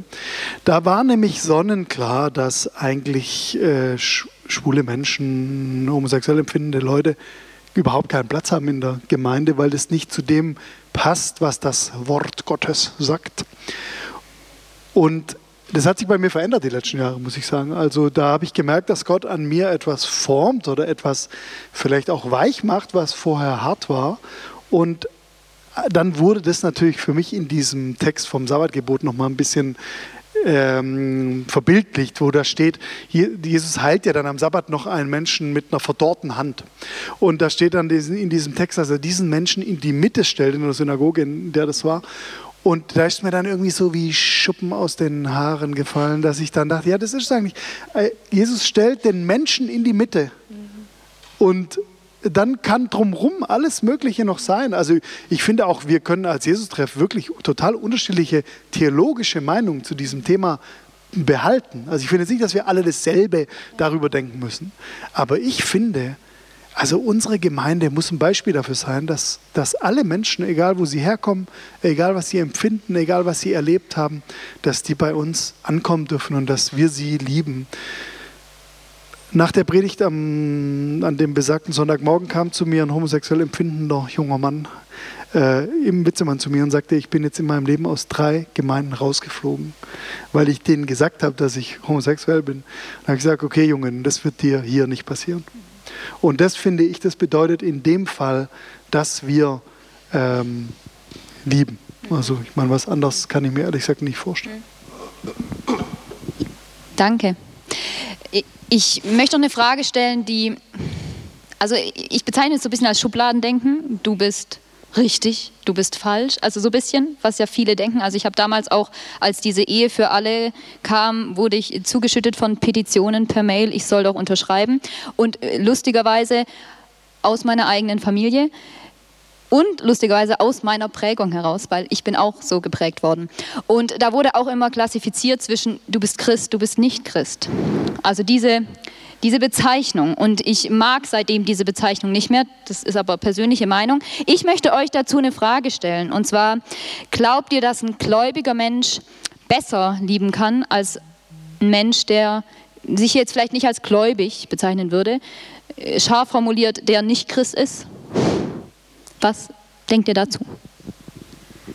Also ich würde da ganz klar Nein sagen zwar wäre schön und ich würde mir eigentlich wünschen, dass wir als Christen bekannt dafür wären, dass wir, dass unsere Liebe nicht aufhört, dass wir da weitergehen und, und uns dadurch nichts bremsen lassen weil ich mich dann auch ein bisschen weniger schämen würde, dafür Christ zu sein, weil es ist ja schon so, wenn man sich irgendwie outet als Christ, dann kommen so drei, vier pikante Themen, so ihr habt was gegen Schwule, ihr schlaft nicht miteinander vor der Ehe und, und so Dinge, aber wir sind jetzt nicht dafür bekannt, dass wir voller Leidenschaft irgendwie am Mittelmeer aufpassen, dass da weniger Menschen ertrinken oder so, also so ganz plakative Beispiele. Und deswegen so mein Blick in die Welt zeigt mir eigentlich, es ist nicht so. Wir Christen sind nicht dafür berühmt und wenn wir ehrlich sind, lieben wir jetzt auch nicht unbedingt mehr. Man sieht es daran, dass christliche Ehen eigentlich genauso oft geschieden werden wie welche von ungläubigen Menschen und ich finde, wir sehen auch so viele Beispiele andersrum. Also ich war in Griechenland und habe dort in so einem Projekt mitgemacht für Flüchtlinge, die in Athen gestrandet sind. Und das wurde aber von so linksradikalen Anarchisten geleitet, die den Vormittag kiffend auf dem Balkon verbracht hat und dann aber abends von Nachmittag von 15 bis 22 Uhr in der Küche so 500, 600 Mahlzeiten rausgehauen haben, ehrenamtlich. Und da dachte ich irgendwie, was die machen, ist unglaubliche Nächstenliebe, ohne dass die das so nennen. Aber da ist ja auch was sichtbar von der Liebe Gottes, weil das die antreibt. Deswegen finde ich, es ist oft so ein bisschen Hochmut dabei. Wir fühlen uns besser, wenn wir sagen, wir sind Christen und deswegen sind wir erfüllt vom Geist und können alle lieben. Aber mein Blick in die Wirklichkeit zeigt mir, es ist nicht so. Ich hoffe, jetzt traut sich noch jemand sagen, doch, doch, ist so.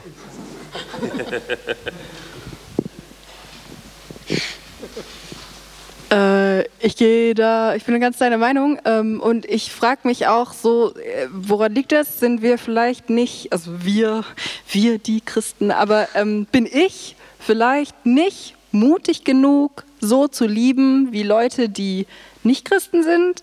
Also vielleicht ist es manchmal sogar ähm, vielleicht eckt man weniger an, wenn man nicht Christ ist und liebt. Weil wenn ich jetzt als Christ sage, ich liebe ähm, Flüchtlinge, ich liebe so und so, dann ist es vielleicht auch noch, dann, dann sagen die, also dann ist das viel mehr, als wenn ich, ah, jetzt weiß ich nicht mehr, jetzt habe ich den Faden verloren. Konnte man irgendwie erkennen, worauf ich am Anfang hinaus wollte? Liebe, Liebe ähm, Okay, nochmal von vorne. Ich glaube, dass ich, weil ich Christ bin, vielleicht noch eine größere Verantwortung hätte, Leute zu lieben, die nicht von allen Leuten geliebt werden, aber dass ich vielleicht zu große Angst habe, das zu machen, weil ich mich nicht unbeliebt machen möchte. Wenn ich zum Beispiel jemanden liebe, der auf der Straße sitzt und wo es einfach stinkt und ich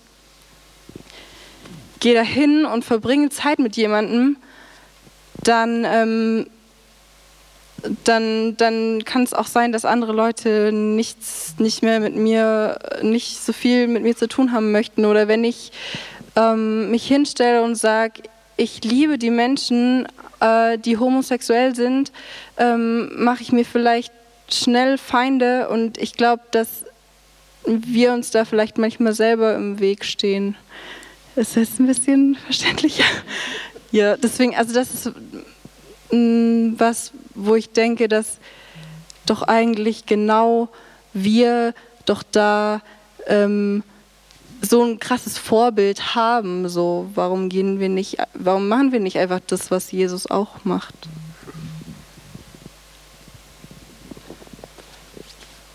Ich finde diese Frage, die setzt voraus, dass Liebe irgendwas exklusiv Christliches ist oder so ein Weltbild voraus. Und ich finde, das ist Gott sei Dank nicht so. Denn nicht wir haben die Liebe, sondern die Liebe hat uns.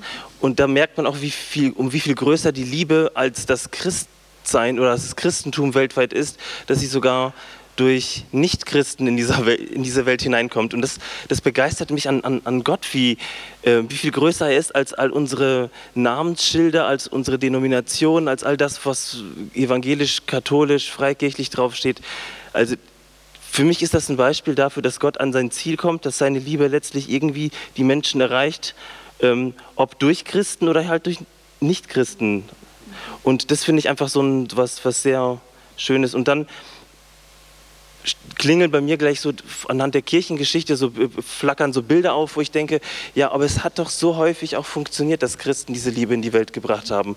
Ähm, in eine Gesellschaft ähm, ohne Krankenhäuser wurden um die Klöster Krankenhäuser gebaut und seitdem haben wir in unserem Land in Mitteleuropa Krankenhäuser, weil es Christen waren, die diese Nächstenliebe geübt haben oder die Liebe zur, zur, zum Wissen, die durch die ähm, Universitäten hineinkam, die durch die Fakultät Nummer 1, durch die Theologie um die Fakultät 1 gebaut worden ist. Also so viele Dinge, die wir in dieser Gesellschaft so positiv geprägt haben, danach sehne ich mich eigentlich. Aber ich will das nie reduzieren auf das Christentum. Also nicht wir haben die Liebe, die Liebe hat uns.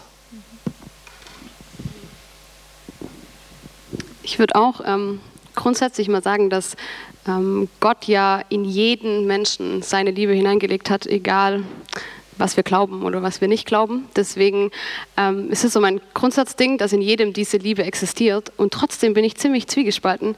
Ähm, ich kann mich noch an eine Aussage von meiner Mama erinnern. Ich komme aus einer nicht christlichen Familie und ähm, die hat es ganz oft früher gesagt und sagt es heute noch manchmal, dass sie sagt, ähm, wenn dessen Christ ist, dann bin ich lieber kein Christ. Weil sie einfach schon echt viel ähm, Negatives erlebt hat unter dem Namen Christsein oder Glaube. Und, ähm, und dann denke ich doch, aber wir haben doch eigentlich den direkten Draht oder wir nutzen diesen Draht zu Gott, könnten den nutzen und tun es aber vielleicht nicht. Ähm, genau, deswegen finde ich es ehrlich gesagt eine ganz, ganz schwierige ähm, Frage. Ähm, ja. Daniel? Ich finde das Beispiel mit deiner Mutter cool, weil ich finde, es ist oft so, das Schlechte fällt dann halt auf, auf die auf alle Christen zurück. Deswegen denke ich zum Beispiel, warum klebt man sich einen Fisch auf Auto, aufs Auto? Der Gedanke ist schon nett, so man möchte das zeigen, aber ich denke mir, wenn dann jemand fährt mit einem Fisch und den Stinkefinger zeigt, das fällt, das fällt auf uns alle zurück.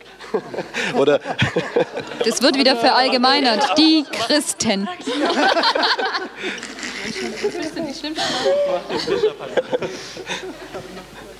Ähm, ich wollte noch sagen, ich bin ganz bei meinem Freund Daniel Fetzmann, was das angeht mit... Ähm, eigentlich muss man kein Christ sein, um, um lieben zu können. Also auch so diese Erfahrung.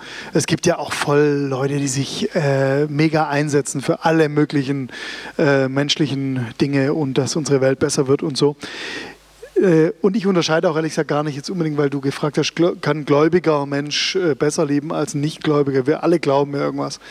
Ähm, ich, ich würde das probieren, auch ein bisschen ganzheitlicher zu sehen. Deswegen hat mich gefreut, was mein Freund Martin Englisch gerade sagte, mit nicht wir haben die Liebe, sondern Liebe hat uns.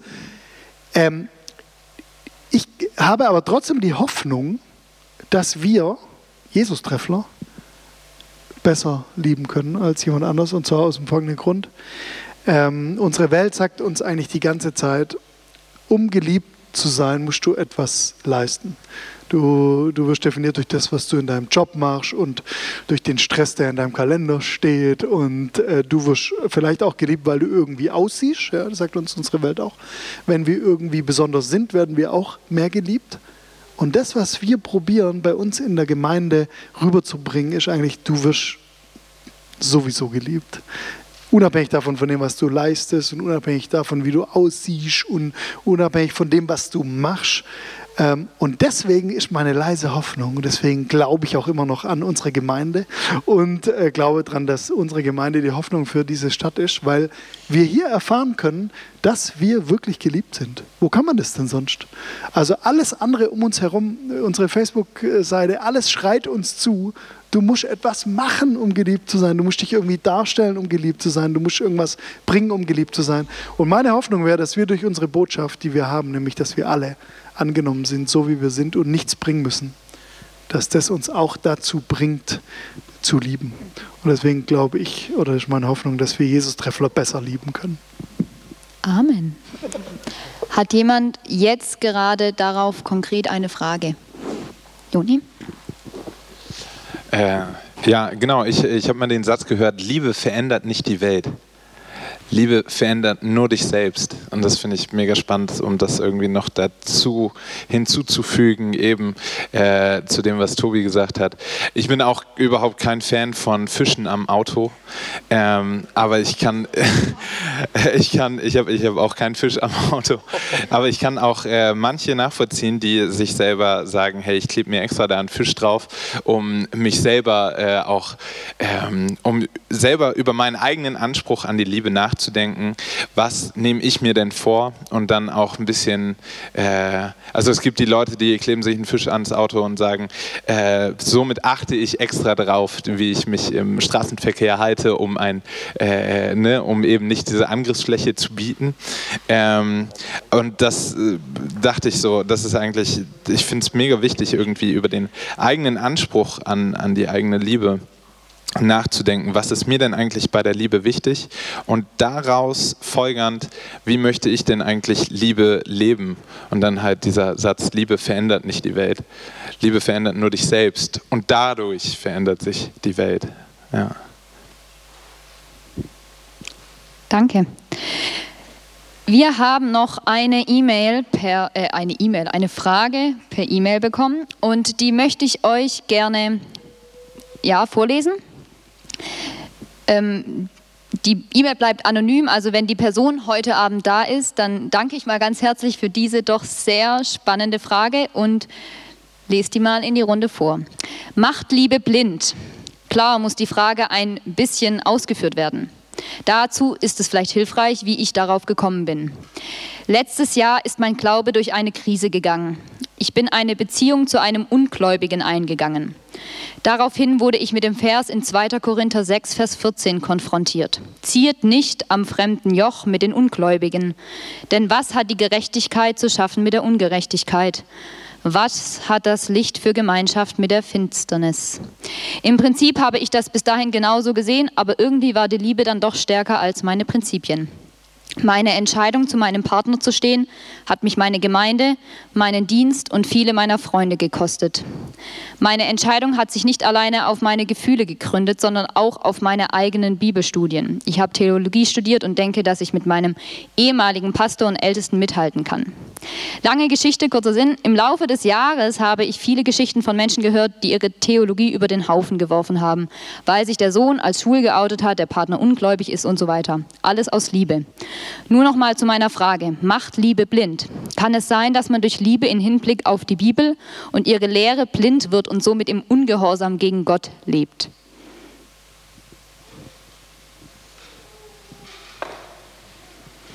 Das war die Frage. Spannend. Gute Frage. Ich möchte jetzt keine Patentantwort geben, weil ich glaube, dass dahinter eine, ein, ein, ein Leben steckt, hinter der Frage mit ganz vielen Fragen, die da ich in dieser E-Mail höre. Äh, aber für mich geht es da so ein bisschen in das Prinzip Fisch auf dem Auto. Das heißt, alle, die einen Fisch auf dem Auto haben und oder wenn einige wenige schlecht Auto fahren, dann sind alle Christen ähm, halt schlechte Autofahrer oder blöd. Ähm, ich denke, dass Liebe tatsächlich einige Leute blind machen kann, aber das hat weniger mit der Liebe zu tun als mit dem eigenen Horizont oder Background oder mit der eigenen Weltsicht. Ähm, ich glaube, dass es das ähm, sowas ähnliches genauso in hinduistischen oder ähm, buddhistischen oder muslimischen, ähm, muslimischen ähm, ähm, ähm, Gemeinden gibt, wo Leute aufgrund von Dingen, die irgendwo exklusiv gesehen werden, quasi diesen inneren, diesen erlauchten Zirkel verlassen müssen. Mm, deswegen die Frage, macht Liebe blind? Ähm, ich glaube, das hängt sehr stark davon ab, woher ich komme, was ich mitbringe, welche Brille ich trage. Da kann mich natürlich eine Liebe zu Gott blind machen, und zwar in allen Religionen. Ähm, ich glaube, dass tatsächlich das Wesen der Liebe eigentlich die Freiheit ist ähm, und es echte Liebe nie ohne die Freiheit gibt. Das heißt, eine Person, die liebt, auch frei Freiheit schenkt oder frei gibt oder äh, Freiräume lässt. Deswegen ähm, wäre das für mich einfach, für, für uns als Jesus-Treff unglaublich gut und äh, das, was auch Tobi eben gesagt hat, wertvoll zu überlegen, äh, wie geht es einher mit Liebe und Freiheit? Oder ist für uns tatsächlich immer so, wie wir geprägt worden sind, Liebe ist exklusiv. Also wir ziehen einen Draht um das und so habe ich das ein bisschen gehört, dass da Zäune aufgezogen worden sind und eben nicht von der Freiheit gekommen ist.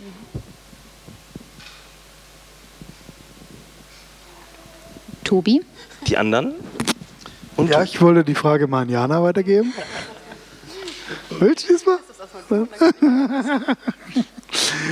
äh, ja, also voll geile Frage, finde ich irgendwie, weil da so viel drinsteckt mit, äh, ja, was, also klar, Theologie, ist Theologie wichtiger als Biografie? Wahrscheinlich gewinnt am Ende immer Biografie. Das sagte ja die E-Mail.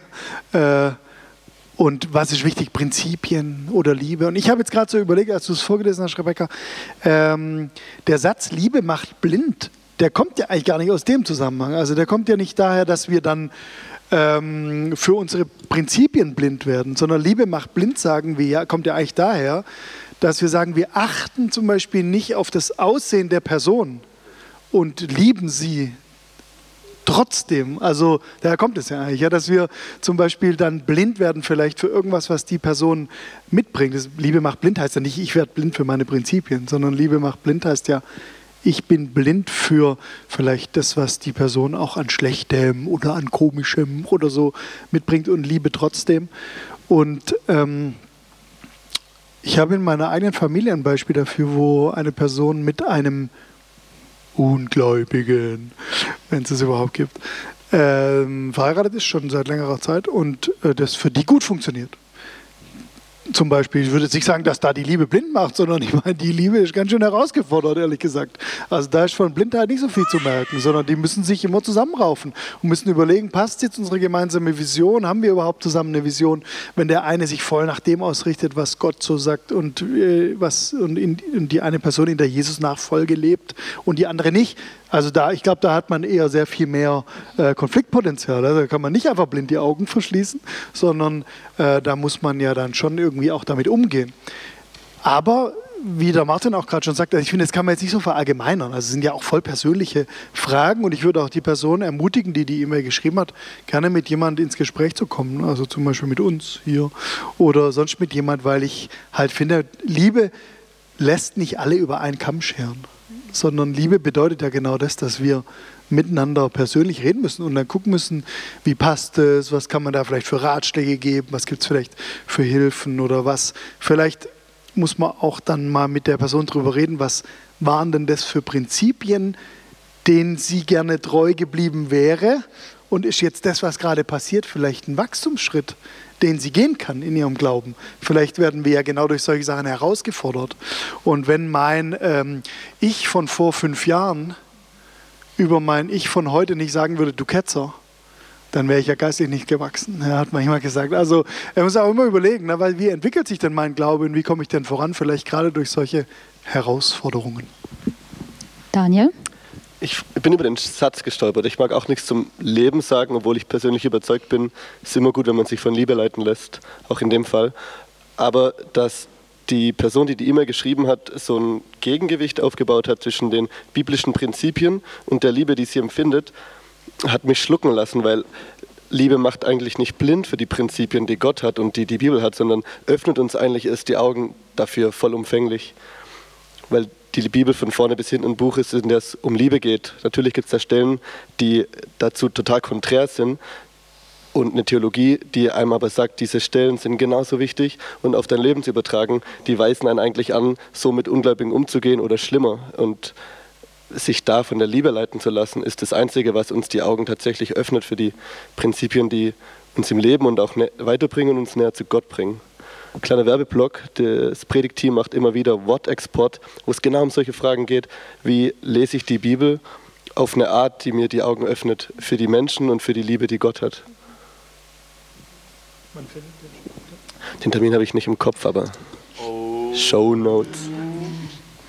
Ähm, genau, der Tobi hat es ja eigentlich schon gesagt. Ähm, dass es eine Herausforderung ist. Und ich glaube, ähm, dass gerade diese Situation ähm, auch die, das ganze Umfeld von dieser Person herausgefordert hat und vor allem zum Denken angeregt hat. Und ich glaube, das ist nicht das, dass irgendwie die Person blind geworden ist, sondern dass ihr Horizont, glaube ich, gerade eher erweitert wird. So würde ich das zumindest sehen, weil wir immer im Wandel sind und weil ich glaube, es unglaublich gut ist, dass wir unsere Prinzipien und die Dinge, nach denen wir leben, immer wieder neu hinterfragen.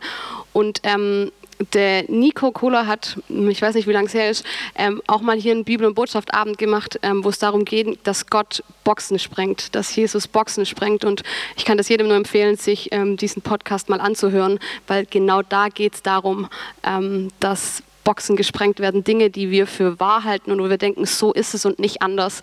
Ähm, und ähm, genau, dass sie gesprengt werden und wir danach in Freiheit dann leben können. genau, deswegen ja, glaube ich nicht, dass das blind macht, sondern eher eine unglaubliche Möglichkeit ist, ähm, auch einen eigenen, wirklich tiefen Glauben zu entwickeln. Danke euch für die vielen Antworten auf die vielen Fragen. Ihr seid immer noch wahnsinnig konzentriert. Das ist echt faszinierend, das von hier vorne zu sehen. Ähm, wir sitzen jetzt schon eine äh, längere Zeit und ich würde gerne jetzt eine offene Runde starten, dass ihr noch direkt jetzt Fragen stellen dürft, weil ich glaube, per SMS kam nichts mehr rein. Also habt ihr noch offene Fragen, die ihr jetzt gerne noch loswerden wollt? Dann wäre jetzt der Zeitraum.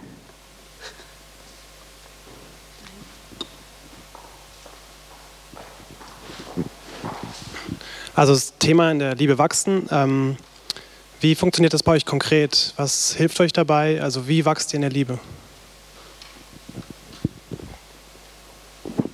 Also ich bin ein Mensch, ähm, der ganz, ganz viel mit anderen Menschen da in Kommunikation sein muss. Also ich bin jemand, ähm, der dann über Dinge nachdenkt, wenn er darüber spricht, wenn er mit anderen in die Diskussion kommt. Und deswegen ist für mich so dieses Hauptding ähm, einfach mit Menschen, die auch andere Meinungen haben und ähm, vielleicht Dinge anders sehen wie ich, mit denen zusammen zu sein und mit denen Zeit zu verbringen. Ähm, genau um da dann einfach zu lernen und ähm, ja, das ist so ein Hauptding. Andere Menschen so, das ist das. Ich habe komischerweise für mich entdeckt, ähm, dass ich gerade da wachse, wo ich, ähm, wo irgendwas nicht stimmt in meinem Leben. Also jetzt gerade nicht in diesen ähm, coolen Momenten, wo es schön läuft, wenn soll Italien nicht zur WM mitfährt oder so, ähm, sondern äh, meistens, wenn es Konflikte gibt, wenn, ähm, wenn es Stress gibt, wenn ich mich mit einer Frau streite und ganz sicher bin, ich habe recht ähm, oder wenn ich Konflikte im Jesus-Treff mit Leuten habe und die ausführen muss und eigentlich auch merke, so, eigentlich will ich das nicht. Ähm, und da merke ich, da werde ich immer sensibler, weil ich einfach glaube, da will mir Gott was sagen.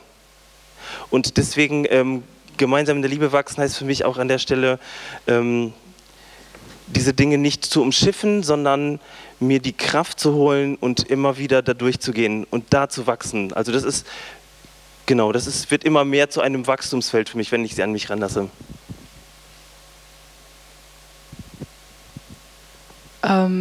Ich glaube auch, dass man gucken kann, so wo genau muss ich noch wachsen, weil ähm, wenn ich mir denke, wow, ähm, ich bin zum Beispiel, also ich habe eine große Gastfreundschaft. Ähm, die kann ich noch ausbauen, da kann ich wachsen. Dann ist das so, ist das irgendwie für mich keine Herausforderung. Und ich glaube, ich versuche mir auch gerade einfach ähm, Dinge, auch was ich vorhin schon angesprochen habe, ähm, so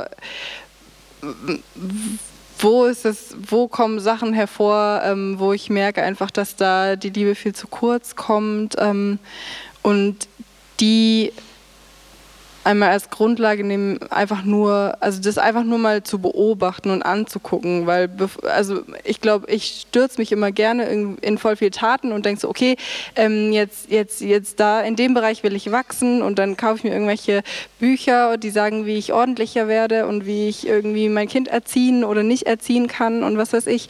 Ähm, und irgendwie so, da denke ich so, yo, jetzt geht's los um, und ich jetzt, das ist gerade jetzt mein Ding, wo ich sage, ähm, wo will ich wachsen und ich nehme mir aber auch erstmal die Zeit, das überhaupt auf mich wirken zu lassen ähm, und, und will da nichts überstürzen und ich habe das Gefühl, wenn das langsam, dann langsam wachsen kann, ähm, dann wächst es mir auch nicht über den Kopf. So.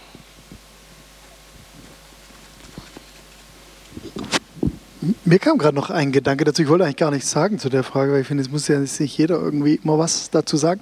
Aber mir kam gerade ein Gedanke, nämlich habe ich überlegt, bin ich in meinem Leben eigentlich eher dann vorangekommen, wenn mir jemand gesagt hat, was ich machen soll oder was ich nicht machen soll? Oder bin ich eher dann vorangekommen, wenn ich gemerkt habe, wer ich bin und wer ich vor Gott sein darf? Und wenn ich so zurückdenke, muss ich sagen, die ganz vielen Ratschläge, was ich machen soll und was ich lassen soll, die habe ich alle nach ein paar Minuten wieder vergessen.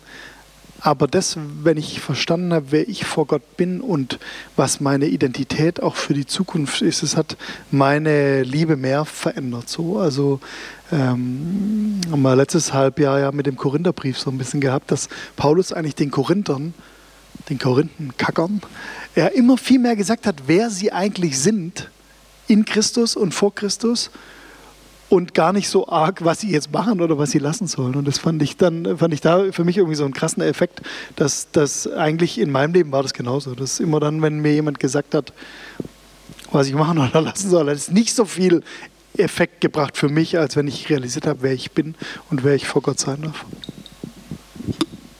Danke. Weitere Fragen?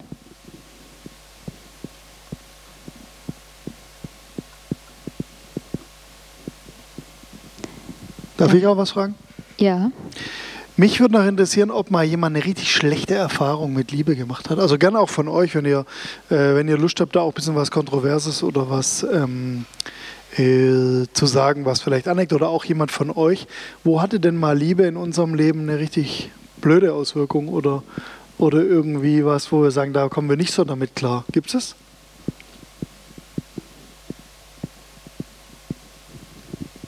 Ich habe die Erfahrung leider hauptsächlich mit Leuten gemacht, die sich als Christen bezeichnet haben. Also gerade meine frühere Gemeinde, wo ich sehr aktiv war, ähm, jetzt bin ich hier, deswegen bin ich nicht mehr dort. Ähm, ja, wo ich eigentlich dachte, wenn doch jemand die Liebe, also es war einfach diese Prägung, die ich hatte, die, wenn jemand doch die Liebe nach außen tragen kann, dann sind es doch wir Christen, weil wir kriegen es doch von Gott einfach sowas von geschenkt und haben es auch bewusst erlebt. Und die waren eigentlich dann am meisten enttäuschend, weil die eben, wie Jana vorhin sagte, nach irgendwelchen Glaubensboxen gelebt haben und für die auf fünf Glaubensboxen ihr Glaube bestanden hat, wo aber die Liebe gar nicht mehr so Platz hatte, sondern es eher Prinzipien waren. Da war ich jetzt am meisten enttäuscht, wo, ja, was mich schon sehr herausfordernd, äh, was ich sehr herausfordernd empfunden habe, vor allem dann irgendwie das auch stehen zu lassen und sie trotzdem irgendwie in einer Art und Weise zu lieben.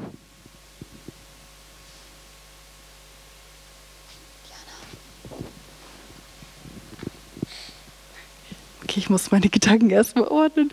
Stilldemenz, tut mir leid. Also, ich glaube, ähm, was war nochmal genau die Frage?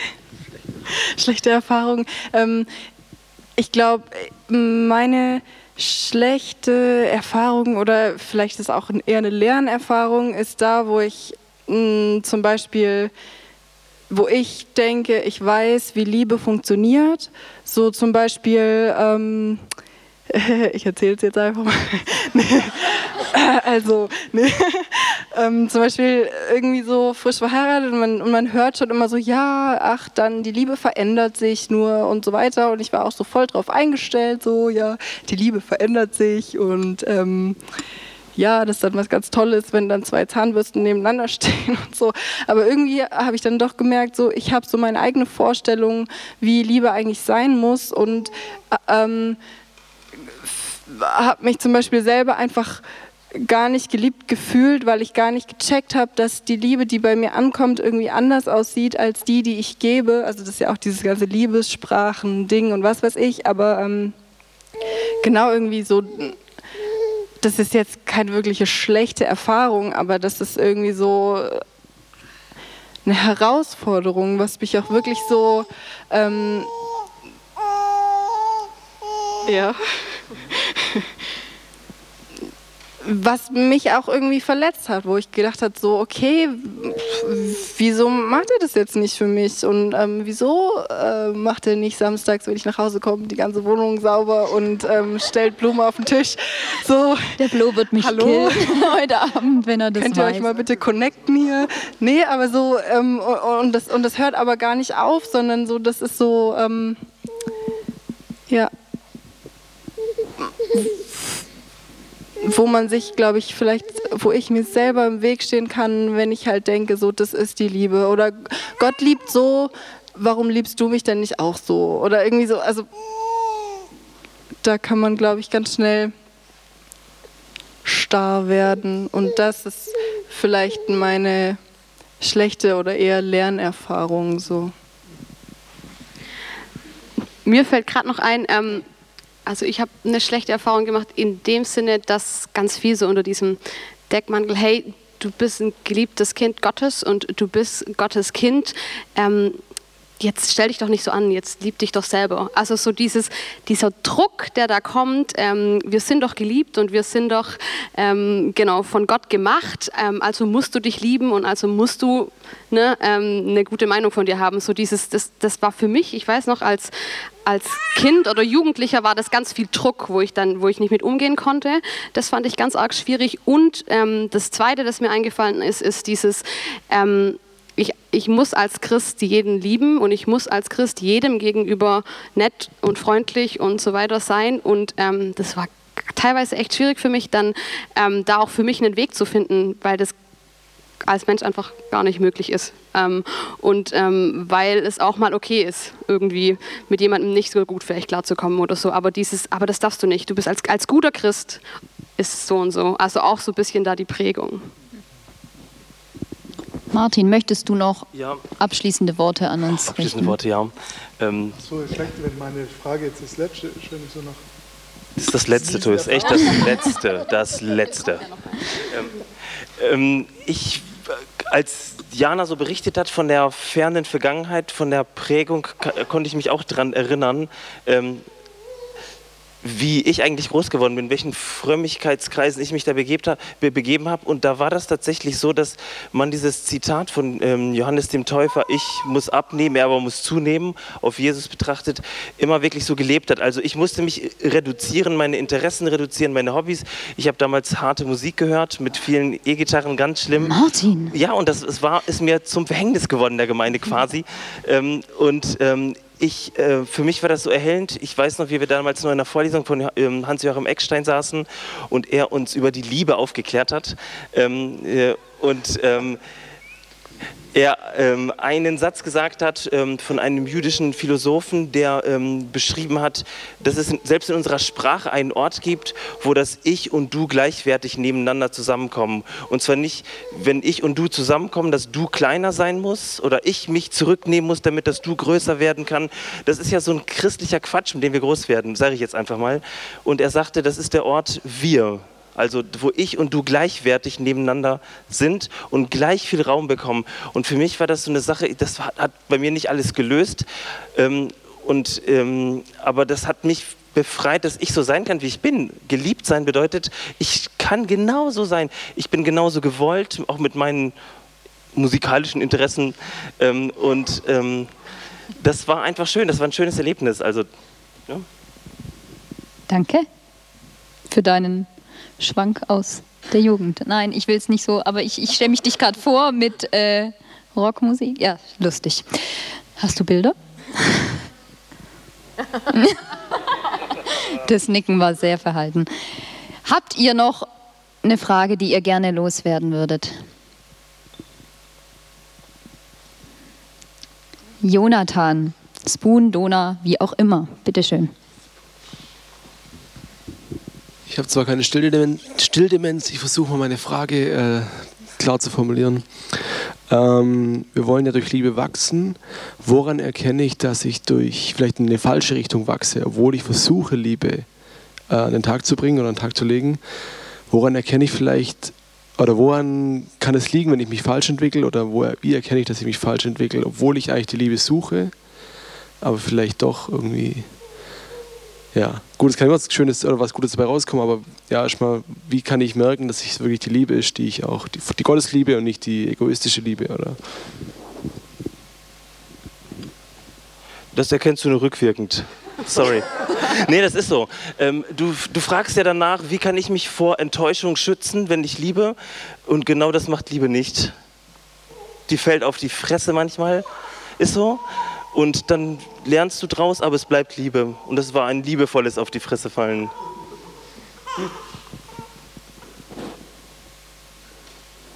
Sorry, ich würde lieber ein Patentrezept mitgeben.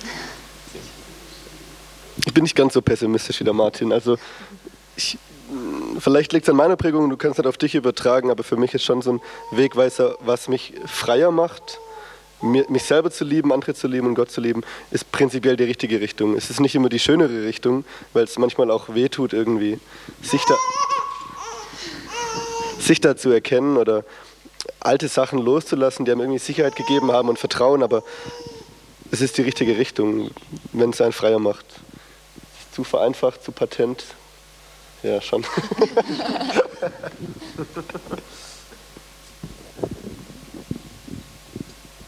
Weitere Fragen?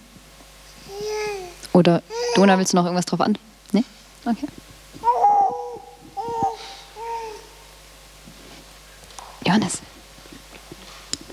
Ähm, wenn ich so in der Gesellschaft unterwegs bin, dann begegnen wir sehr häufig mindestens in jeder dritten Werbung äh, das Thema Sexualität. Äh, wir Christen reden gerne über Liebe. Ich glaube, wir sagen von uns auch, dass Sexualität und Liebe zusammengehört, aber wir sprechen nicht drüber. Ist jetzt so meine Erfahrung. Also entweder man ist in Gemeinden, wo das Thema auf nach der Ehe verschoben wird und dort auch nicht thematisiert wird. Oder man spricht gar nicht drüber. Ich glaube, wir im Jesus-Treff habe ich so das Gefühl, auf jeden Fall so im Gottesdiensten wird es auch eher so aus der Vorsicht nach nicht so angehauen. Müssen wir da besser werden oder wo kann man denn so ein Thema für uns Menschen, wo wir in dieser Gesellschaft stehen? Und ich glaube, gerade als junge Gemeinde ähm, beschäftigt es, glaube ich, schon sehr viele, aber es findet irgendwie in der Gemeinde nicht so seinen Platz. Also ich glaube, in der Sexualität müssen wir echt besser werden. Beziehst du dich das auf dich oder allgemein? Entschuldigung, auf so einen Satz muss so ein Spruch kommen. Nein, Tob. ich finde, ähm, du hast schon recht. Also ich finde, ähm, und zwar machen wir uns das Leben dadurch leichter, weil ähm, darüber reden heißt ja persönlich werden. Ne?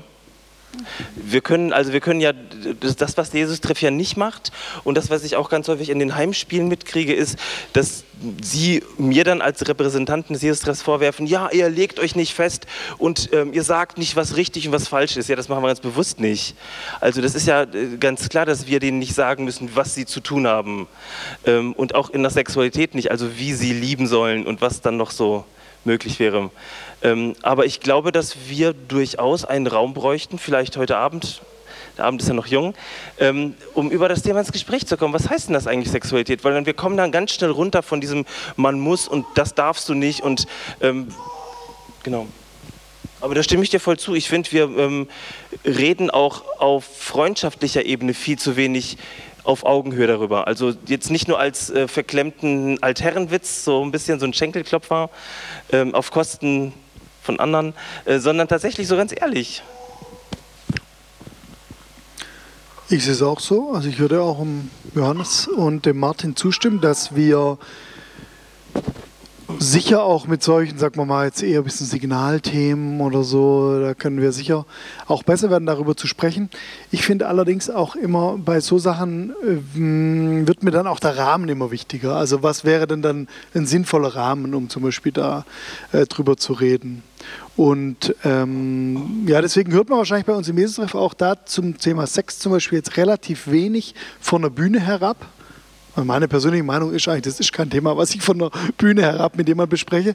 Ähm, allerdings wäre meine Hoffnung schon, dass wir natürlich auch im Jesus-Treff Rahmen haben, persönlichere Rahmen wie im Heimspiel oder in unseren Mitarbeiterteams und so weiter, wo wir das thematisieren können. Ich kann vielleicht so viel mal sagen, ich gehe nachher ins Einstein. Ich habe nämlich noch Hunger und ich gehe da in die Kneipe hier, Nordbahnhofstraße davon. Ich muss nämlich was essen. Wer Lust hat, kann ja einfach mitgehen, dann können wir da über Sex reden. Ist es was? Im Eins. Jana, und dich erwarte ich da auch. Sex und Fleisch, ja. Man kann auch über andere Sachen da im Einschalten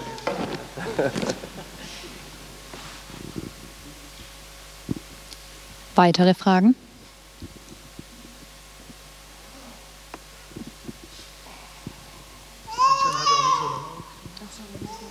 Ja, wenn ihr noch ins Einstein wollt. Nein.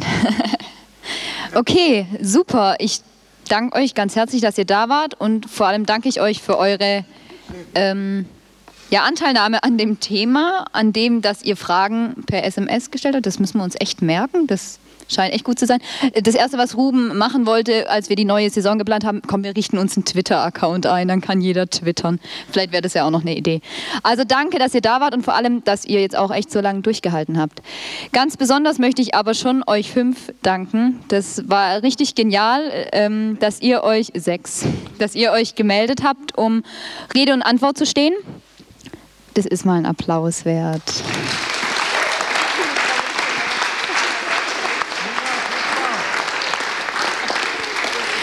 So, wir haben da mal was vorbereitet. Wir haben ja keine Kosten und Mühen gescheut und haben uns, ja, mit uns ist schon was los, besser gesagt ist mit dem Ruben was los, äh, weil wir dachten, es wäre doch cool, wenn wir so ein individuelles Bibel- und Botschaftgeschenk haben. Ähm, Bibel und Botschaft hat immer mit Tiefe zu tun. Für mehr Tiefgang, tief ins Glas schauen. Für euch gibt es einen selbstgemachten Himbeerlikör mit da ist jemand voll dabei. Äh, Genau, also selber gemacht mit Logo, mit allem. Da geht ein ganz riesen Dankeschön an den Ruben. Und das bekommt jeder, der bei Bibel und Botschaft in irgendeiner Weise was gemacht hat. Und also auch ihr, Hanna, du musst halt vielleicht noch bisschen warten oder der Mann nimmt es gerne. Genau, ein ganz herzliches Danke, dass ihr da wart. Himbeerlikör. Genau meine Sprache der Für Liebe. ganz viel Tee. Danke,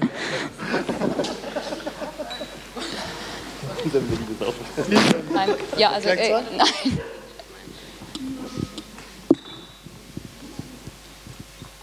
Ja. Guten Appetit und erzählt mal, wie es schmeckt. Ich glaube, wir müssen uns als Team auch noch eincashen. Du hast einen. Also, ganz herzliches Danke an euch, dass ihr da wart. Ich hoffe, ihr könnt Anregungen, Gedanken, Ideen mitnehmen und äh, ja, im Einstein geht es weiter. Da ist es vielleicht auch ein bisschen wärmer. Euch einen ganz, ganz guten Nachhauseweg. Das nächste Bibel und Botschaft findet im Dezember statt und zwar diesmal mit ähm, dem Thema 360 Grad. Also das, was der ähm, Tobi vorhin schon kurz angesprochen hat, wollen wir auch in Bibel und Botschaft weiter anregen. Und zwar am 12.12. .12. wird auch wieder Werbung gemacht und so weiter. Wir würden uns freuen, wenn ihr auch damit am Start seid.